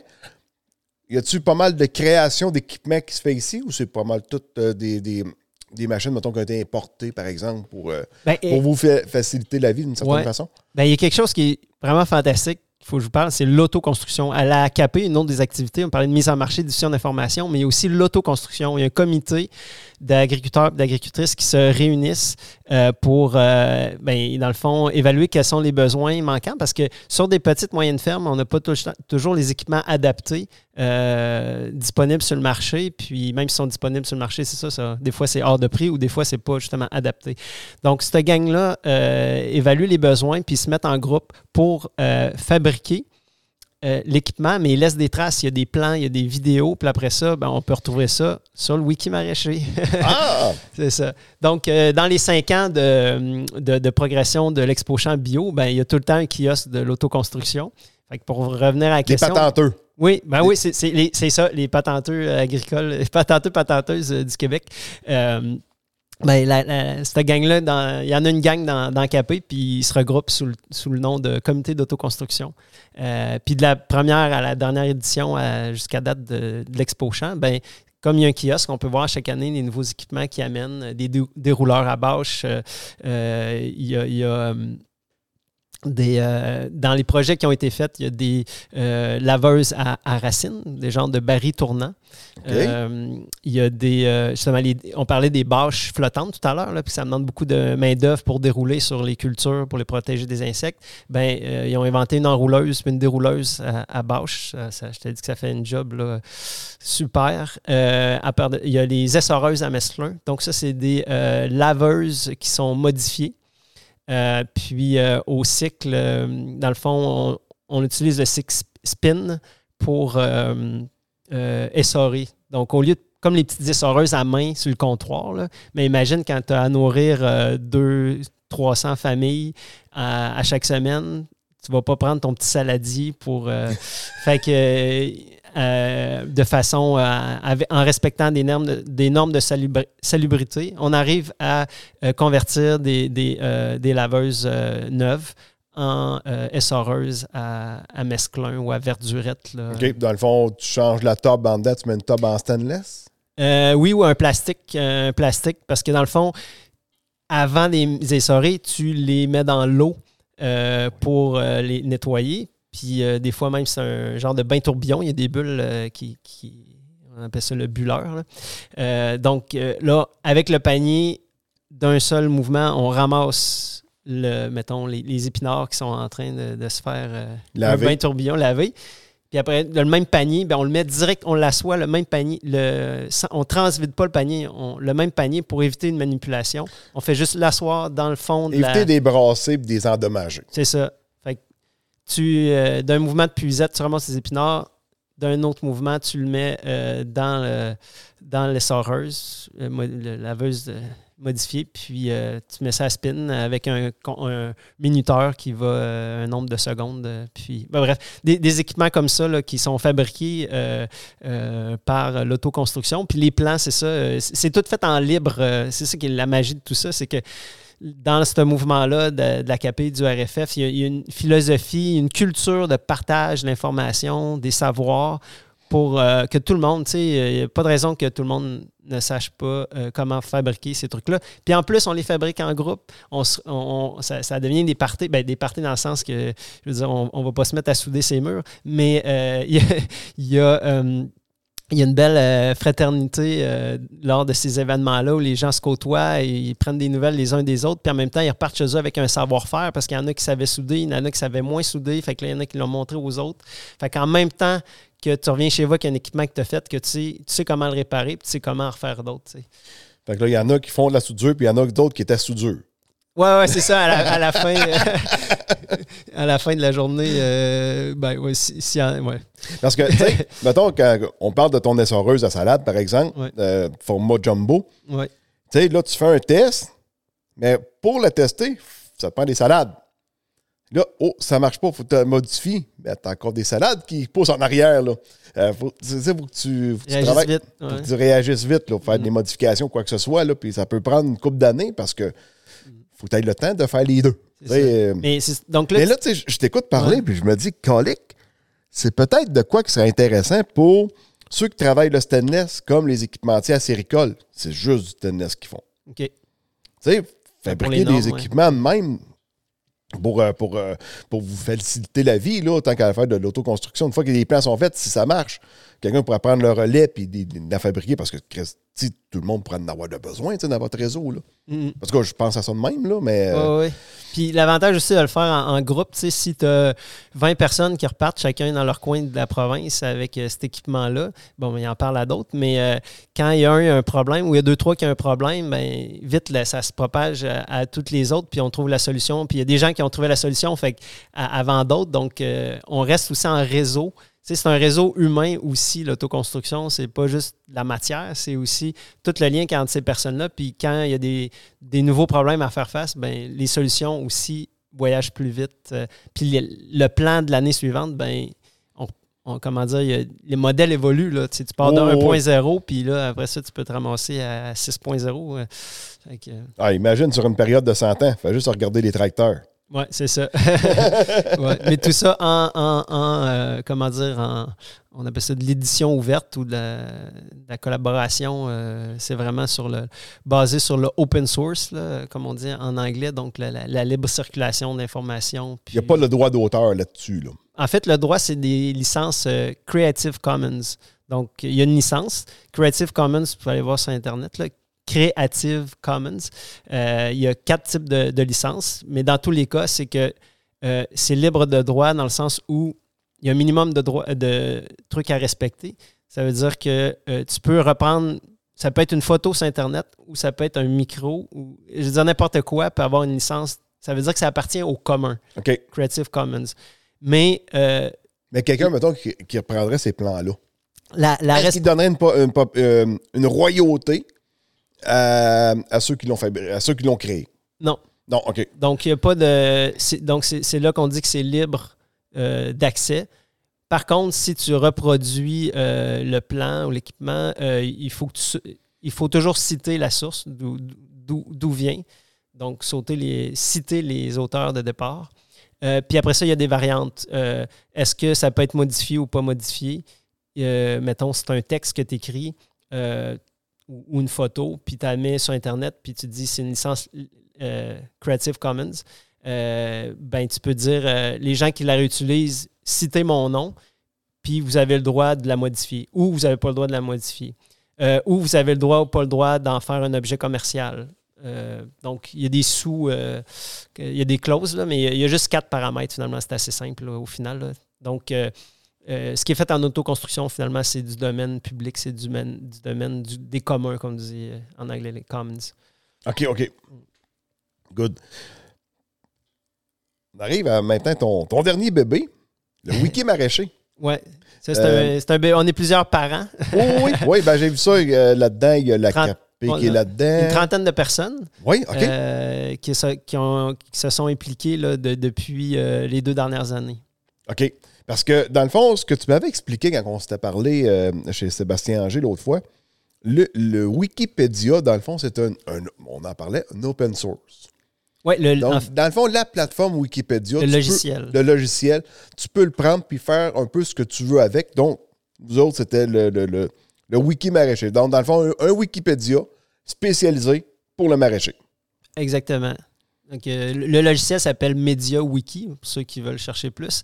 Puis c'est ça, l'équipe de Wikipédia, quand ils ont eu leur projet de faire une encyclopédie collaborative, ben, il n'existait pas de logiciel euh, euh, connecté au web pour euh, faire ça. Donc, ils ont programmé, puis il y a une fondation, Fondation Wikipédia, qui a ramassé les sous puis qui a mis sur pied ce logiciel-là. Puis elle rend le logiciel disponible à n'importe qui qui veut se partir un wiki.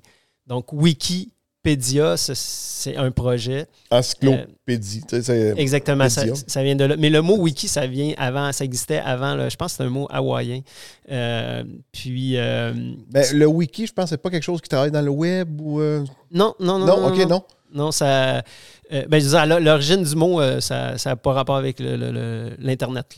OK, OK. Euh, c'est ça. Mais là, j'ai oublié l'origine.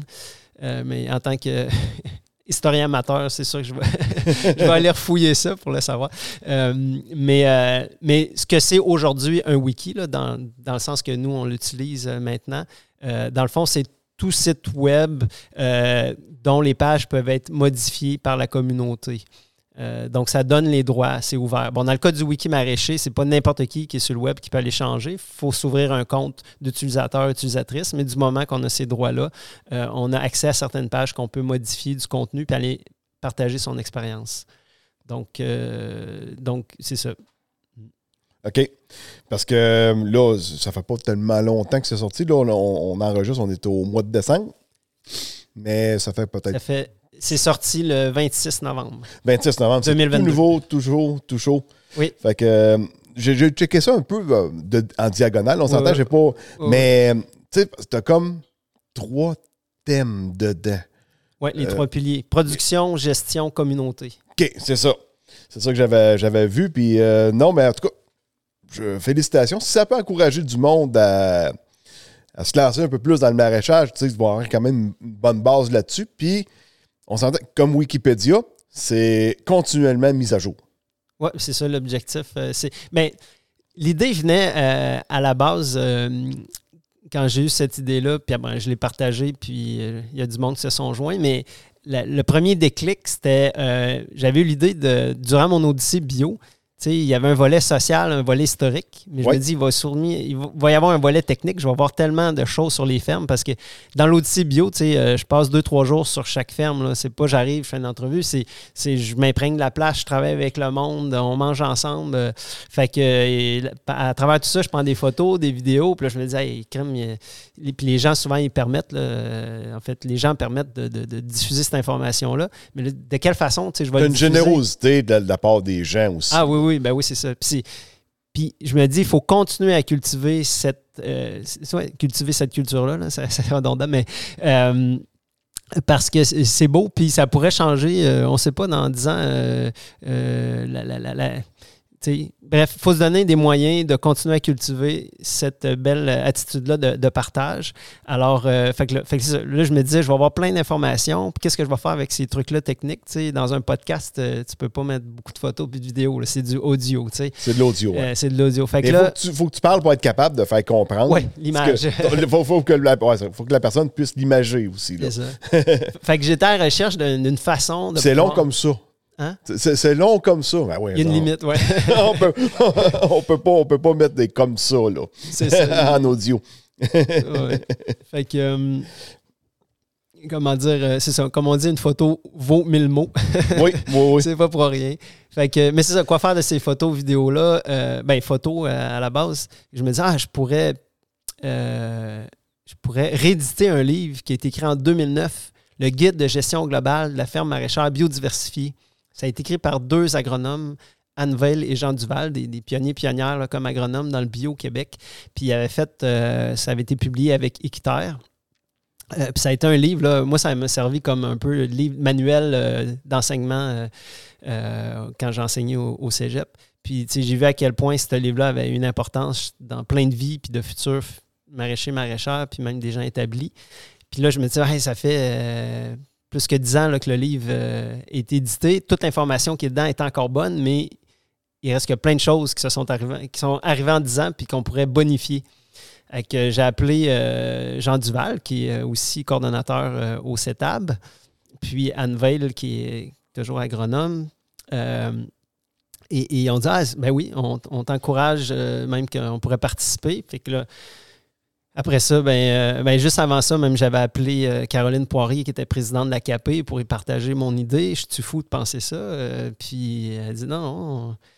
Fait que, finalement, on, on a monté un comité de direction avec Jean Duval du CETAB, plus Caroline Poirier de la CAP, euh, Geoffroy Ménard, qui est un autre euh, un employé du CETAB, agroéconomiste, mais qui est très fort en informatique, puis euh, moi-même de l'Odyssée Bio. Fait qu'on s'est réunis les quatre, puis finalement, le, projet qui, était de rééditer un livre, c'est devenu, tant qu'à faire un livre papier, ben aussi bien avoir quelque chose qu'on peut mettre à jour. Hein, euh, en continu, ce, Ben que, oui. tu, ce que tu disais. Après, en plus, euh, on pourrait faire quelque chose qu'on peut mettre des photos, des vidéos. euh, les gens, euh, puis pourquoi faire ça tout seul? On pourrait demander à la communauté de participer. fait que là, Jean Duval puis moi, on, on avait un ami dans la musique traditionnelle qui, qui connaissait un peu le, le monde du wiki, puis on avait déjà collaboré. Fait qu'on s'est dit, ah, on va aller voir de ce côté-là, qu'est-ce que ça pourrait être. Puis finalement, ben, ça répondait exactement à notre besoin. Créer une encyclopédie collaborative, euh, évolutive, multimédia. Fait que c'est ça que sur le maraîchage biodiversifié dans le nord-est de l'Amérique. Fait euh, on est parti avec ça. Puis euh, C'est tellement large le maraîcher, tu as tellement de variétés, tellement de légumes, tellement de fruits que l'idée de tout regrouper ça à même place, c'est bon pour tout le monde. Là. Exact. En fait, nous, on faisait le constat qu'il y avait plein de euh, belles et bonnes ressources excellentes, en fait, euh, qui existent déjà, là, parce que le CRAC, euh, via AgriRéseau, publie plein de... c'est comme une bibliothèque, finalement. Mais nous, on voulait... On sentait qu'il y avait un besoin aussi de... pas centraliser, c'est pas un bon mot, mais de faciliter... parce qu'il n'y a pas juste le, crack, là, puis AgriRéseau, il y a plein d'autres sources aussi. Il y a des livres qui ont été écrits. On a parlé de celui de Jean-Martin. D- euh, euh, Denis avait publié un livre aussi en 2007. Euh, il, y a, des forums aussi de discussion. Euh, il, y a, il y plein de pages Facebook. Il y a de l'information qui circule. Bref, il y a une infinité d'informations, de bonnes informations, puis des fois qui disparaissent, sont difficilement difficilement retraçables. Donc, ce qu'offre le wiki maraîcher, c'est un endroit, un genre de point de départ où ce que tu peux retrouver. C'est ça, c'est une encyclopédie. Donc, c'est pas une Oh, bibliothèque, c'est une encyclopédie en, en un seul, on va dire livre, mais qui n'est pas un livre. Tu mais peux pas te site. souvenir de tout. Fait que euh, tu retournes là-dedans. Ah, c'est vrai, il y a ça. C'est ça. Tu Puis sais, de- Quelqu'un qui produit sa propre semence. Ah oui, c'est vrai, ces tomates-là, il faut que la graine aille geler deux fois avant qu'elle C'est ça. C'est tous des petits trucs de même euh, qui, qui est là-dedans. là. C'est ça. Puis on, on sait toutes les subtilités qu'il y a dans l'agriculture. Puis euh, en plus, quand tu additionnes les cultures, puis tu en as une cinquantaine. euh, Fait que. euh, fait- Tu sais, fait- Nous autres, on fait du maïs puis du soya. C'est pas mal moins compliqué, mais quand tu arrives là-dedans, tu as plusieurs sortes de légumes. Là, euh, tu peux Ouais, ouais. pas te souvenir de tout. Fait que, C'est ça. Puis même dans le soya et dans le maïs, il y a plein de nuances aussi. euh, puis, tu sais, fait que c'est ça. On travaille avec le vivant en agriculture. Oui. Les conditions sont changeantes, évolutives. Fait que ça prend aussi une plateforme qui, qui, qui permet de rendre compte de ces nuances-là, puis qui varie, puis l'adapter rapidement. On est en formation continue, ça change tout le temps. Est-ce que, là, c'est présentement tout en français, as-tu une version anglaise à ça? Est-ce que dans, l'avenir, une version anglaise, puis, mettons, je sais pas, je dis ça de même, Nouveau-Brunswick, Nouvelle-Écosse, Maine, Vermont, tu pourrais tout embarquer là-dedans ou euh, Ben, pas pour tout de suite? Dans le fond, le sujet, c'est euh, maraîchage bio euh, diversifié dans le nord-est de l'Amérique, Ouais, c'est ça? mais en français. Donc, euh, par rapport au, au temps, aux ressources qu'on a, il faut, faut partir dans quelque part. Oh, ça prend un départ. C'est ça. Et il reste que faut quand même pas sous-estimer que les outils de traduction en ligne s'améliorent euh, dangereusement. Donc, euh, quand on est sur un site en français, pour un anglophone qui euh, met le traducteur, euh, il peut quand même piger. euh, tu sais, on n'est pas dans la subtilité de la poésie. Là. On a, Même, on- même les sous-titres automatiques, de plus en plus. Facebook, ils ont un algorithme d'enfer, ça Mhm. traduit à mesure. Mhm. C'est performant, ça fait pas grand faute en plus. Là. Exact. Ça. que, non, on- la technologie est là pour aider, hein, peu importe dans quel domaine que tu es. Là. C'est ça. Fait que, fait que bref, peut-être qu'on n'a même pas besoin de se rendre à le traduire parce que les outils sont déjà quand même assez performants. Puis surtout pour des trucs euh, techniques, euh, euh, c'est ça, on n'est pas dans les subtilités poétiques. là. On parle de taux de semis, puis euh, d'espèces euh, d'engrais verts, puis de- etc., etc. Donc, euh, donc, donc- ça. Puis euh, on parle de Nouveau-Brunswick, Ontario. Tu sais, Il y a déjà des... il y a- en fait, dans le réseau des fermiers de famille, pour... revenir un petit peu à ça, il y a des fermes qui, qui font partie du réseau hors Québec. C'est pas juste québécois, là, le réseau de fermiers de famille. C'est principalement, mais il y a quand même. Ben, il, faut, il y a une ferme au, au Nouveau-Brunswick. Euh, cooptère partagé, donc on les salue. Et puis, euh, donc, euh, c'est ça. Fait la plateforme, c'est pour ça que c'est pas le maraîchage bio au Québec, c'est le maraîchage bio diversifié dans le nord-est de l'Amérique. Parce qu'il y a des francophones aussi dans, les, dans le Vermont, dans le, dans le Maine. On partage euh, des, contextes quand même qui peuvent se ressembler malgré tout. Puis, ben, il y a plus de monde qui parle français qu'on pense. hein. Il y a beaucoup de nos ancêtres qui, sont, qui ont émigré euh, euh, dans le nord-est des États-Unis, en Nouvelle-Angleterre. Puis, euh, il en reste des traces. Quand j'y vais pour la musique, je m'en rends compte aussi. Puis, les gens se souviennent de leur patrimoine francophone. Puis, en tout cas, bref. Fait que c'est. Il y a. la plateforme, finalement, euh, est ouverte à, à- à tous ces gens-là, mais c'est ça. Notre langue, là, du moins pour l'instant, dans laquelle on publie, est, est en français. Puis, euh, on va commencer de même, puis on va voir où ça nous mène. OK? Non, mais c'est quand même le fun. Tu sais que éventuellement, ça pourrait aller un peu plus loin que juste le Québec. C'est- ils ont probablement pas ça, eux autres, de leur bord. Fait que, ça peut faire grossir le mouvement d'une certaine façon. Là. Euh, Ouais. Ben, là, je, checkais un petit peu cette semaine les, les stats du site. Puis, euh, genre, je pense que c'est hier ou avant-hier. Bang, les stats ont monté euh, plus haut que jamais. Puis, euh, je regarde. On peut, savoir quel pays dans les statistiques de visite d'un site web. euh, on a tout. On peut savoir bien des choses, sauf les numéros de carte de crédit des gens. Mais blague à part, je dis, voyons, qu'est-ce qui s'est passé? là, j'ai remarqué en regardant les stats, ça venait de la France. Puis là, finalement, j'ai compris que le mot avait circulé dans les médias sociaux euh, en France. Puis euh, ça, a amené, doublé le trafic là, euh, dans, dans la journée de- du, du site web. là. Fait, que, fait que, tu vois, même le français. euh, puis il y a des demandes de l'Afrique aussi, parce que l'Afrique francophone. Mais bref, Oui. il reste que notre sujet est, est l'agriculture dans le nord-est de l'Amérique. là. Ouais, ben, c'est- pour notre réalité à nous autres. Vous l'avez créé maladies. pour ça ici. Là. Oui, c'est ça, nos types de sol. euh, fait que c'est ça. Donc, euh, la conversation traite de ce sujet-là. C'est pas que c'est pas intéressant le reste. Euh, Puis moi, je suis le premier à, à voyager puis à faire de la coopération dans dans d'autres pays. là. Mais il reste que cet outil-là, le wiki maraîcher, euh, il fallait le- y trouver un sujet précis. Là. Oui, oui. Mais pourras-tu avoir éventuellement Canada? Tu cliques sur France, tu cliques sur euh, Burkina Faso. Sais, pour que eux autres aillent utiliser, mettons, ta plateforme pour faire le patente à eux autres là, de, de, de leur bord. Ouais. Ben, en fait, comme c'est Ben là, ça va prendre des commanditaires de là-bas parce que là, c'est pas gratis faire ça. Là. Euh, ben, non, c'est ça. Dans le fond, l'accès gratuit pour tout internaute. Oui. Euh, mais nous, c'est sûr qu'il y a des gens qui ont été payés euh, pour une partie du travail. Donc, on a eu, il faut le dire, euh, du subvention euh, Innovation. Donc, euh, donc, une entente entre le gouvernement du Québec et du Canada. Euh, et nous, c'était au volet 3, transfert euh, technologique. Et puis, euh, on a eu, euh, en fait, deux à date subventions. Une pour mettre sur pied le site et euh, pour euh, fouiller davantage les chapitres, modules sur la fertilisation et l'irrigation. Puis il y a une autre euh, innovation qui a été récemment obtenue par la CAP avec le comité d'autoconstruction pour qu'ils puissent ajouter, justement, développer volet autoconstruction sur le wiki maraîcher. Donc, le gros du financement à date vient du gouvernement euh, Québec avec une entente canadienne. Euh, donc, Les deux euh, paliers de gouvernement, dans le fond. Ouais, c'est ça, c'est ça. Donc, pour- Mais euh, vous n'avez pas de commanditaire en tant que tel là, pour. non, il n'est pas ok. dit qu'un jour on n'en aura pas, mais c'est Oui, oui. une plateforme qui est non commerciale. Donc, il n'y aura jamais de publicité intempestive là, sur le site. Puis, ça, ça va être d'accès public gratuit. On ne veut pas en faire un objet justement commercial. Donc, le financement, ben, c'est du financement public ou, par exemple, des centres de recherche qui décident de publier sur le truc puis qui donnent une partie de, de- budget parce que quand on fait de la recherche, il faut diffuser de l'information. Euh, et, ça peut être un des véhicules, euh, un, des nouveaux véhicules qui, est- disponible. Euh, les, les- les écoles d'enseignement, s'ils veulent publier de l'information, mais c'est ça. Mais c'est pas, c'est pas de la publicité, c'est vraiment un lieu commun. Moi, tu sais, J'étais prof dans une école au cégep de Victo, mais il se faisait sûrement plein de bonnes choses à l'ITA de la Pocatière, puis euh, à Saint-Hyacinthe euh, aussi. Puis avec un outil comme ça, ce que j'aime, c'est que c'est inclusif. Donc, c'est un endroit que ça n'a pas une couleur. Euh, c'est la couleur de tout le monde, de tous les partenaires qui, participent. Puis, fait, que c'est ça. Le but, c'est que ça soit rassembleur. Yes.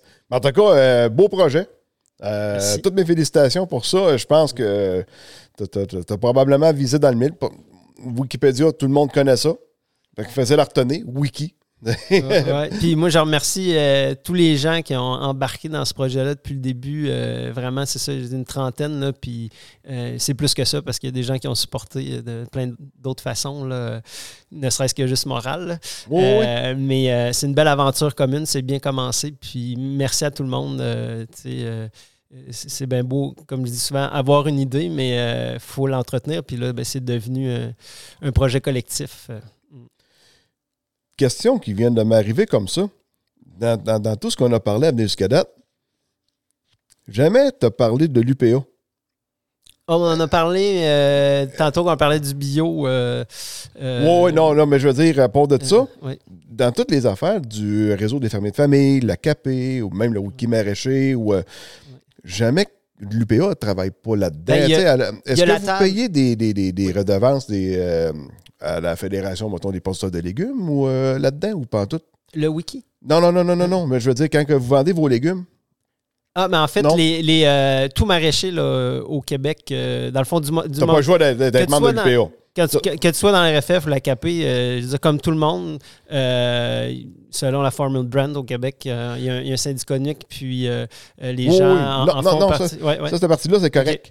Mais est-ce que tu as des. Parce que ça, c'est la cotisation annuelle qu'on appelle au mois de février. Ouais. Des contributions. Mettons, euh, moi, à chaque tonne de blé d'Inde, j'ai envoyé une pièce et demie à, à Longueuil. Ouais. Euh, vous autres, Dans le de maraîchage, mais dans Ouais. le maraîchage, là, euh, il- tout récemment, euh, la PMQ, Association des producteurs marchés du Québec, euh, ont créé un fonds de recherche, si je me souviens bien, puis je pense que il y a une cotisation euh, qui va être obligatoire, mais là, je ne veux pas m'embarquer dans quelque chose. Je n'ai pas les fins détails, c'est assez récent. Euh, mais il y a une. Ce qu'on euh, appelle un plan conjoint. Là. Ouais, mais c'est ça, je pense. Techniquement, je pense pas qu'il s'appelle un plan conjoint dans, dans ce cas-ci. Mais en tout cas, j'invite les auditrices, auditeurs à, aller fouiller directement. Mais euh, depuis récemment, les producteurs maraîchers, je crois, devront cotiser à ce fonds de recherche-là. Mais, mais les gens qui contribuent, euh, dans le fond, l'idée, c'est que les sous qu'on met là servent à différents types d'agriculture. Donc, en, je sais pas de quelle façon ça va être géré euh, en termes de prorata, etc. Mais les projets de recherche, le financement, euh, dans le fond, si moi je suis une ferme, euh, petite, moyenne ferme en maraîchage bio, euh, puis je cotise, pour de la recherche, ben je m'attends aussi que Ah, ouais, a- un retour de tout un, ça. un là. retour, c'est ça. Comme ça serait pas juste non plus si toute la recherche qui était faite là était que pour le maraîchage bio à petite échelle, alors qu'il y a des producteurs de plus grande échelle en maraîchage qui, euh, qui le font. Donc, j'imagine qu'ils vont trouver la, la formule pour le plus d'équité possible dans. Oh, oui. Mhm. Non, parce qu'à un moment donné, j'ai rien. un peu. Ça me- Ouais. On n'a jamais parlé d'eux autres. Euh, Mais il n'y a, pas de quota dans, le- dans les légumes. Il n'y a non, pas. euh, donc, euh, c'est- c'est ben, un autre. euh, une autre paire de manches. euh. Good. Euh, hey, on- en terminant, Ouais. tu fais de la, de la- de la- de la musique trad. Yes. je t'ai demandé, c'est quoi cette affaire-là? Je suis caller, caller, caller de danse. Pas, pas l'orignal, là. Ouais, mais ouais. Puis encore là, j'ai trop pas compris c'était quoi. Ben, je, je, te dire, ben honnêtement, je vais pas voir de spectacle. Euh, Fait que, euh, tu sais, J'ai la chance en ce moment de te l'expliquer. ah ouais, fort, parce que c'est comme une de tes passions. T'en as commencé as, t'en as parlé quand t'étais à l'université. Ouais. T'avais commencé à en faire, je pense. Je pas Ouais. si t'en faisais avant, en tout cas. euh, Écoute, si, si on veut boucler la boucle avec le début de l'en- l'entrevue, on parlait de- des racines ici, là, Oh, régionales. Ben, mon grand-père, Lu- Lucien Jutras, euh, de Saint-Zéphirin de Courval, donc euh, à, quelques kilomètres juste d'ici, euh, lui, il était violonneux, puis euh, il était caller aussi. là. Puis, c'est ça, caller. c'est ça. Donc, qu'est-ce que ça fait? Ça, euh, en fait, euh, si je pars de, de mon grand-père, mais sur le perron de l'église, là, euh, un peu à l'insu du clergé, il, il invitait du monde chez eux pour que ça se fasse de la musique, puis le, mo- le monde, ça dansait. Mais la danse traditionnelle au Québec, on a hérité ça, ben, en fait, ça- la- on a dansé depuis le début de la colonie, là, des, des danses fran- des danses françaises, des quadrilles, etc. Mais éventuellement, autour des années 1900... euh, Et, et des 7 carrés. Et- ouais, mais c'est ouais, ça, quand même. Tu te souviens de ça là, dans, dans, ta- dans Petite Vie? Avec Norman Brathwaite, des 7 carrés, c'est ça, un 7 carré? Ouais, mais ça, ça nous vient des États-Unis. Euh, le, le, le 7 carré, euh, autour des années 1900, le square dance, c'est pour ça que c'est un 7. Tu sais. OK? Puis qu'il y a des, le mot collar, puis swing. Tu sais, pourquoi il y a des mots anglais dans notre danse traditionnelle québécoise? Mais en fait, c'est que ça nous vient des États-Unis, qui eux-mêmes avaient été inspirés des Français euh, des années auparavant, qui avaient des maîtres à danser de la France qui venaient dans la, la colonie. euh, en fait, la colonie, en fait, les États-Unis étaient formés à ce moment de- à ce moment-là. Puis, euh, une des théories de- du, du début du call, qui, qui- qui, qui est une hypothèse, euh, mais quand même documentée, c'est que euh, justement, les, maîtres à danser qui venaient euh, aux États-Unis pour enseigner le quadrille, ben, ils allaient dans plein d'endroits aux États-Unis, dont dans le sud des États-Unis où il y avait de l'esclavage. Puis les musiciens, musiciennes de, ce temps-là, ben, c'était beaucoup des, gens qui étaient en esclavage. Puis lorsque le maître à danser avait donné son cours puis qu'il était reparti en France, ben, c'est qui qui annonçait les figures en jouant la musique? C'était euh, euh, les, les, euh, ben, ces, gens-là qui étaient en état d'esclavage à, à ce moment donné-là. Puis c'est une des théories de la façon de, de comment le, il y a des gens qui sont en venus à, en jouant de la musique à annoncer les figures parce que juste normalement la danse, on met de la musique, si on danse de la salsa, il n'y a personne qui va dire les, mouvements de salsa à faire. Là. Hein? Fait que c'est assez propre au set carré que tu as quelqu'un qui est avec les musiciens sur scène ou avec les danseurs, danseuses, puis qui annonce à l'avance euh, les figures. Euh, donc, c'est ça finalement le, le call. Si on revient à sa définition, c'est la personne qui call, donc qui, qui appelle les mouvements des danseurs. Fait que moi, je vais choisir quelle Ok, danse. comme, qu'on- mettons, comme euh, changer de côté, vous vous êtes trompé. C'est un peu Ouais, ça? ben, tu veux une petite démo? Ah oui, donc, ah oui, donc! Attention, tout le monde en place, tout le monde en place pour un set carré. Attention, des fois, ça peut ressembler à un encan. Et puis, euh, tout le monde en place, un couple sur chaque face, et en avant la musique. Euh, attention, un petit salut à votre compagnie, saluez de l'autre côté, tous par la main, tous par la main, un tour par la gauche, un tour par la gauche, et attention, on va taper un petit peu des pieds avec ça, on va se donner du rythme. Attention, changez de côté, on s'est trompé, revenez chez vous. ouais. Et tout le monde swing, swing la bagasse dans le fond de la boîte à bois, swing la boîte à forward, la malle dans le corps, assez soigné, assez soigné, il faut se promener, et on se promène bras dessus, bras dessous, promenez-vous jusque chez vous, main dans la main, continuez votre chemin, rendez chez vous, on follow sans des une première fois, une deuxième fois, vers le bout des doigts, et oui, oui, oui, en tout cas, bref, ça, ça continue de même. Ah, ok, ah, c'est ça! ouais, fait que le cas là, Dans le fond, t'es t'es comme le chanteur d'une certaine Ouais, façon. C'est un genre de, de rappeur euh, trad, là, de, de, de l'ancien temps, là, ou un slammer. euh, Il y a un peu de ça, là, dans, parce que c'est ça. Eh, MCGG. Exactement. Puis il y a des calleuses aussi là, au Québec. euh, Il y, en a. là. Bon, la figure euh, dominante est quand même masculine. Il y a à peu près 70 là, en ce moment qu'on compte, mais euh, il y a une trentaine de pourcents de, de, de femmes qui, qui callent. Et, et- et, euh, on est justement dans un projet actuellement avec DTQ, Danse traditionnelle Québec. Un- je suis sur un organisme là, euh, de, de, de, euh, sur le CA de cet organisme-là. Puis on est. dans combien d'organismes? Il me semble que tantôt, t'en nommes puis t'en Ouais, je suis pas sur, sur toutes les CA. là. En ce moment, c'est mon seul CA DTQ. Mais- mais j'ai- oui, j'ai- j'aime ça m'impliquer, là, mais euh, je suis pas partout tout le temps. Hein.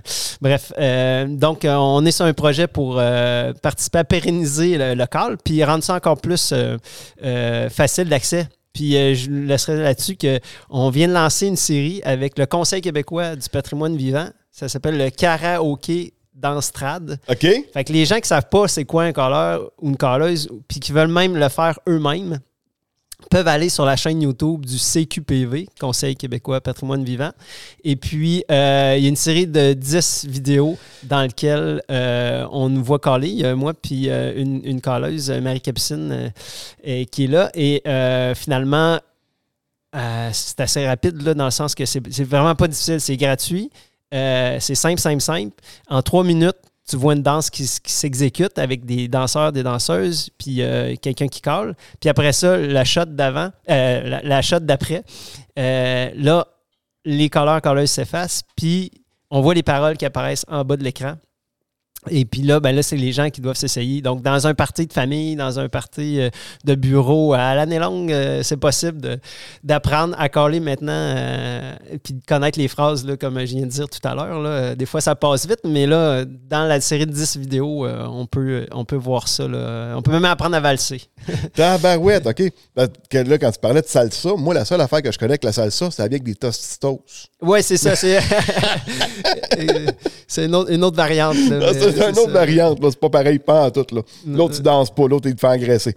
Euh, Mais autant, il y a autant de piquant dans les deux. Ouh! Écoute, euh, Ghislain, un immense merci. Merci à toi, Christian. Et puis euh, là, j'ai un record à battre parce que là, t'es mon record de longévité à venir jusqu'à date. à 45 ans, non? de- Non, non, non, mais je veux dire, d'enregistrement. en, en- en durée de podcast. Oui. Euh, super intéressant. Faites le tour de. de- de- bon, parler quand même pas Quasiment mal fait le tour du monde. quasiment, oui, puis du monde bio, euh, on peut dire. Puis euh, un gros, gros, gros merci de t'être déplacé jusqu'à chez moi euh, dimanche matin, euh, le, le suivant d'une tempête de neige. Ça fait plaisir. Puis sur ça, tout le monde, euh, je vous remercie d'avoir été à l'écoute jusqu'à la fin. Et puis, euh, partagez sur vos réseaux sociaux autant que possible pour faire connaître le podcast. Sur ce, bye bye tout le monde. Salut!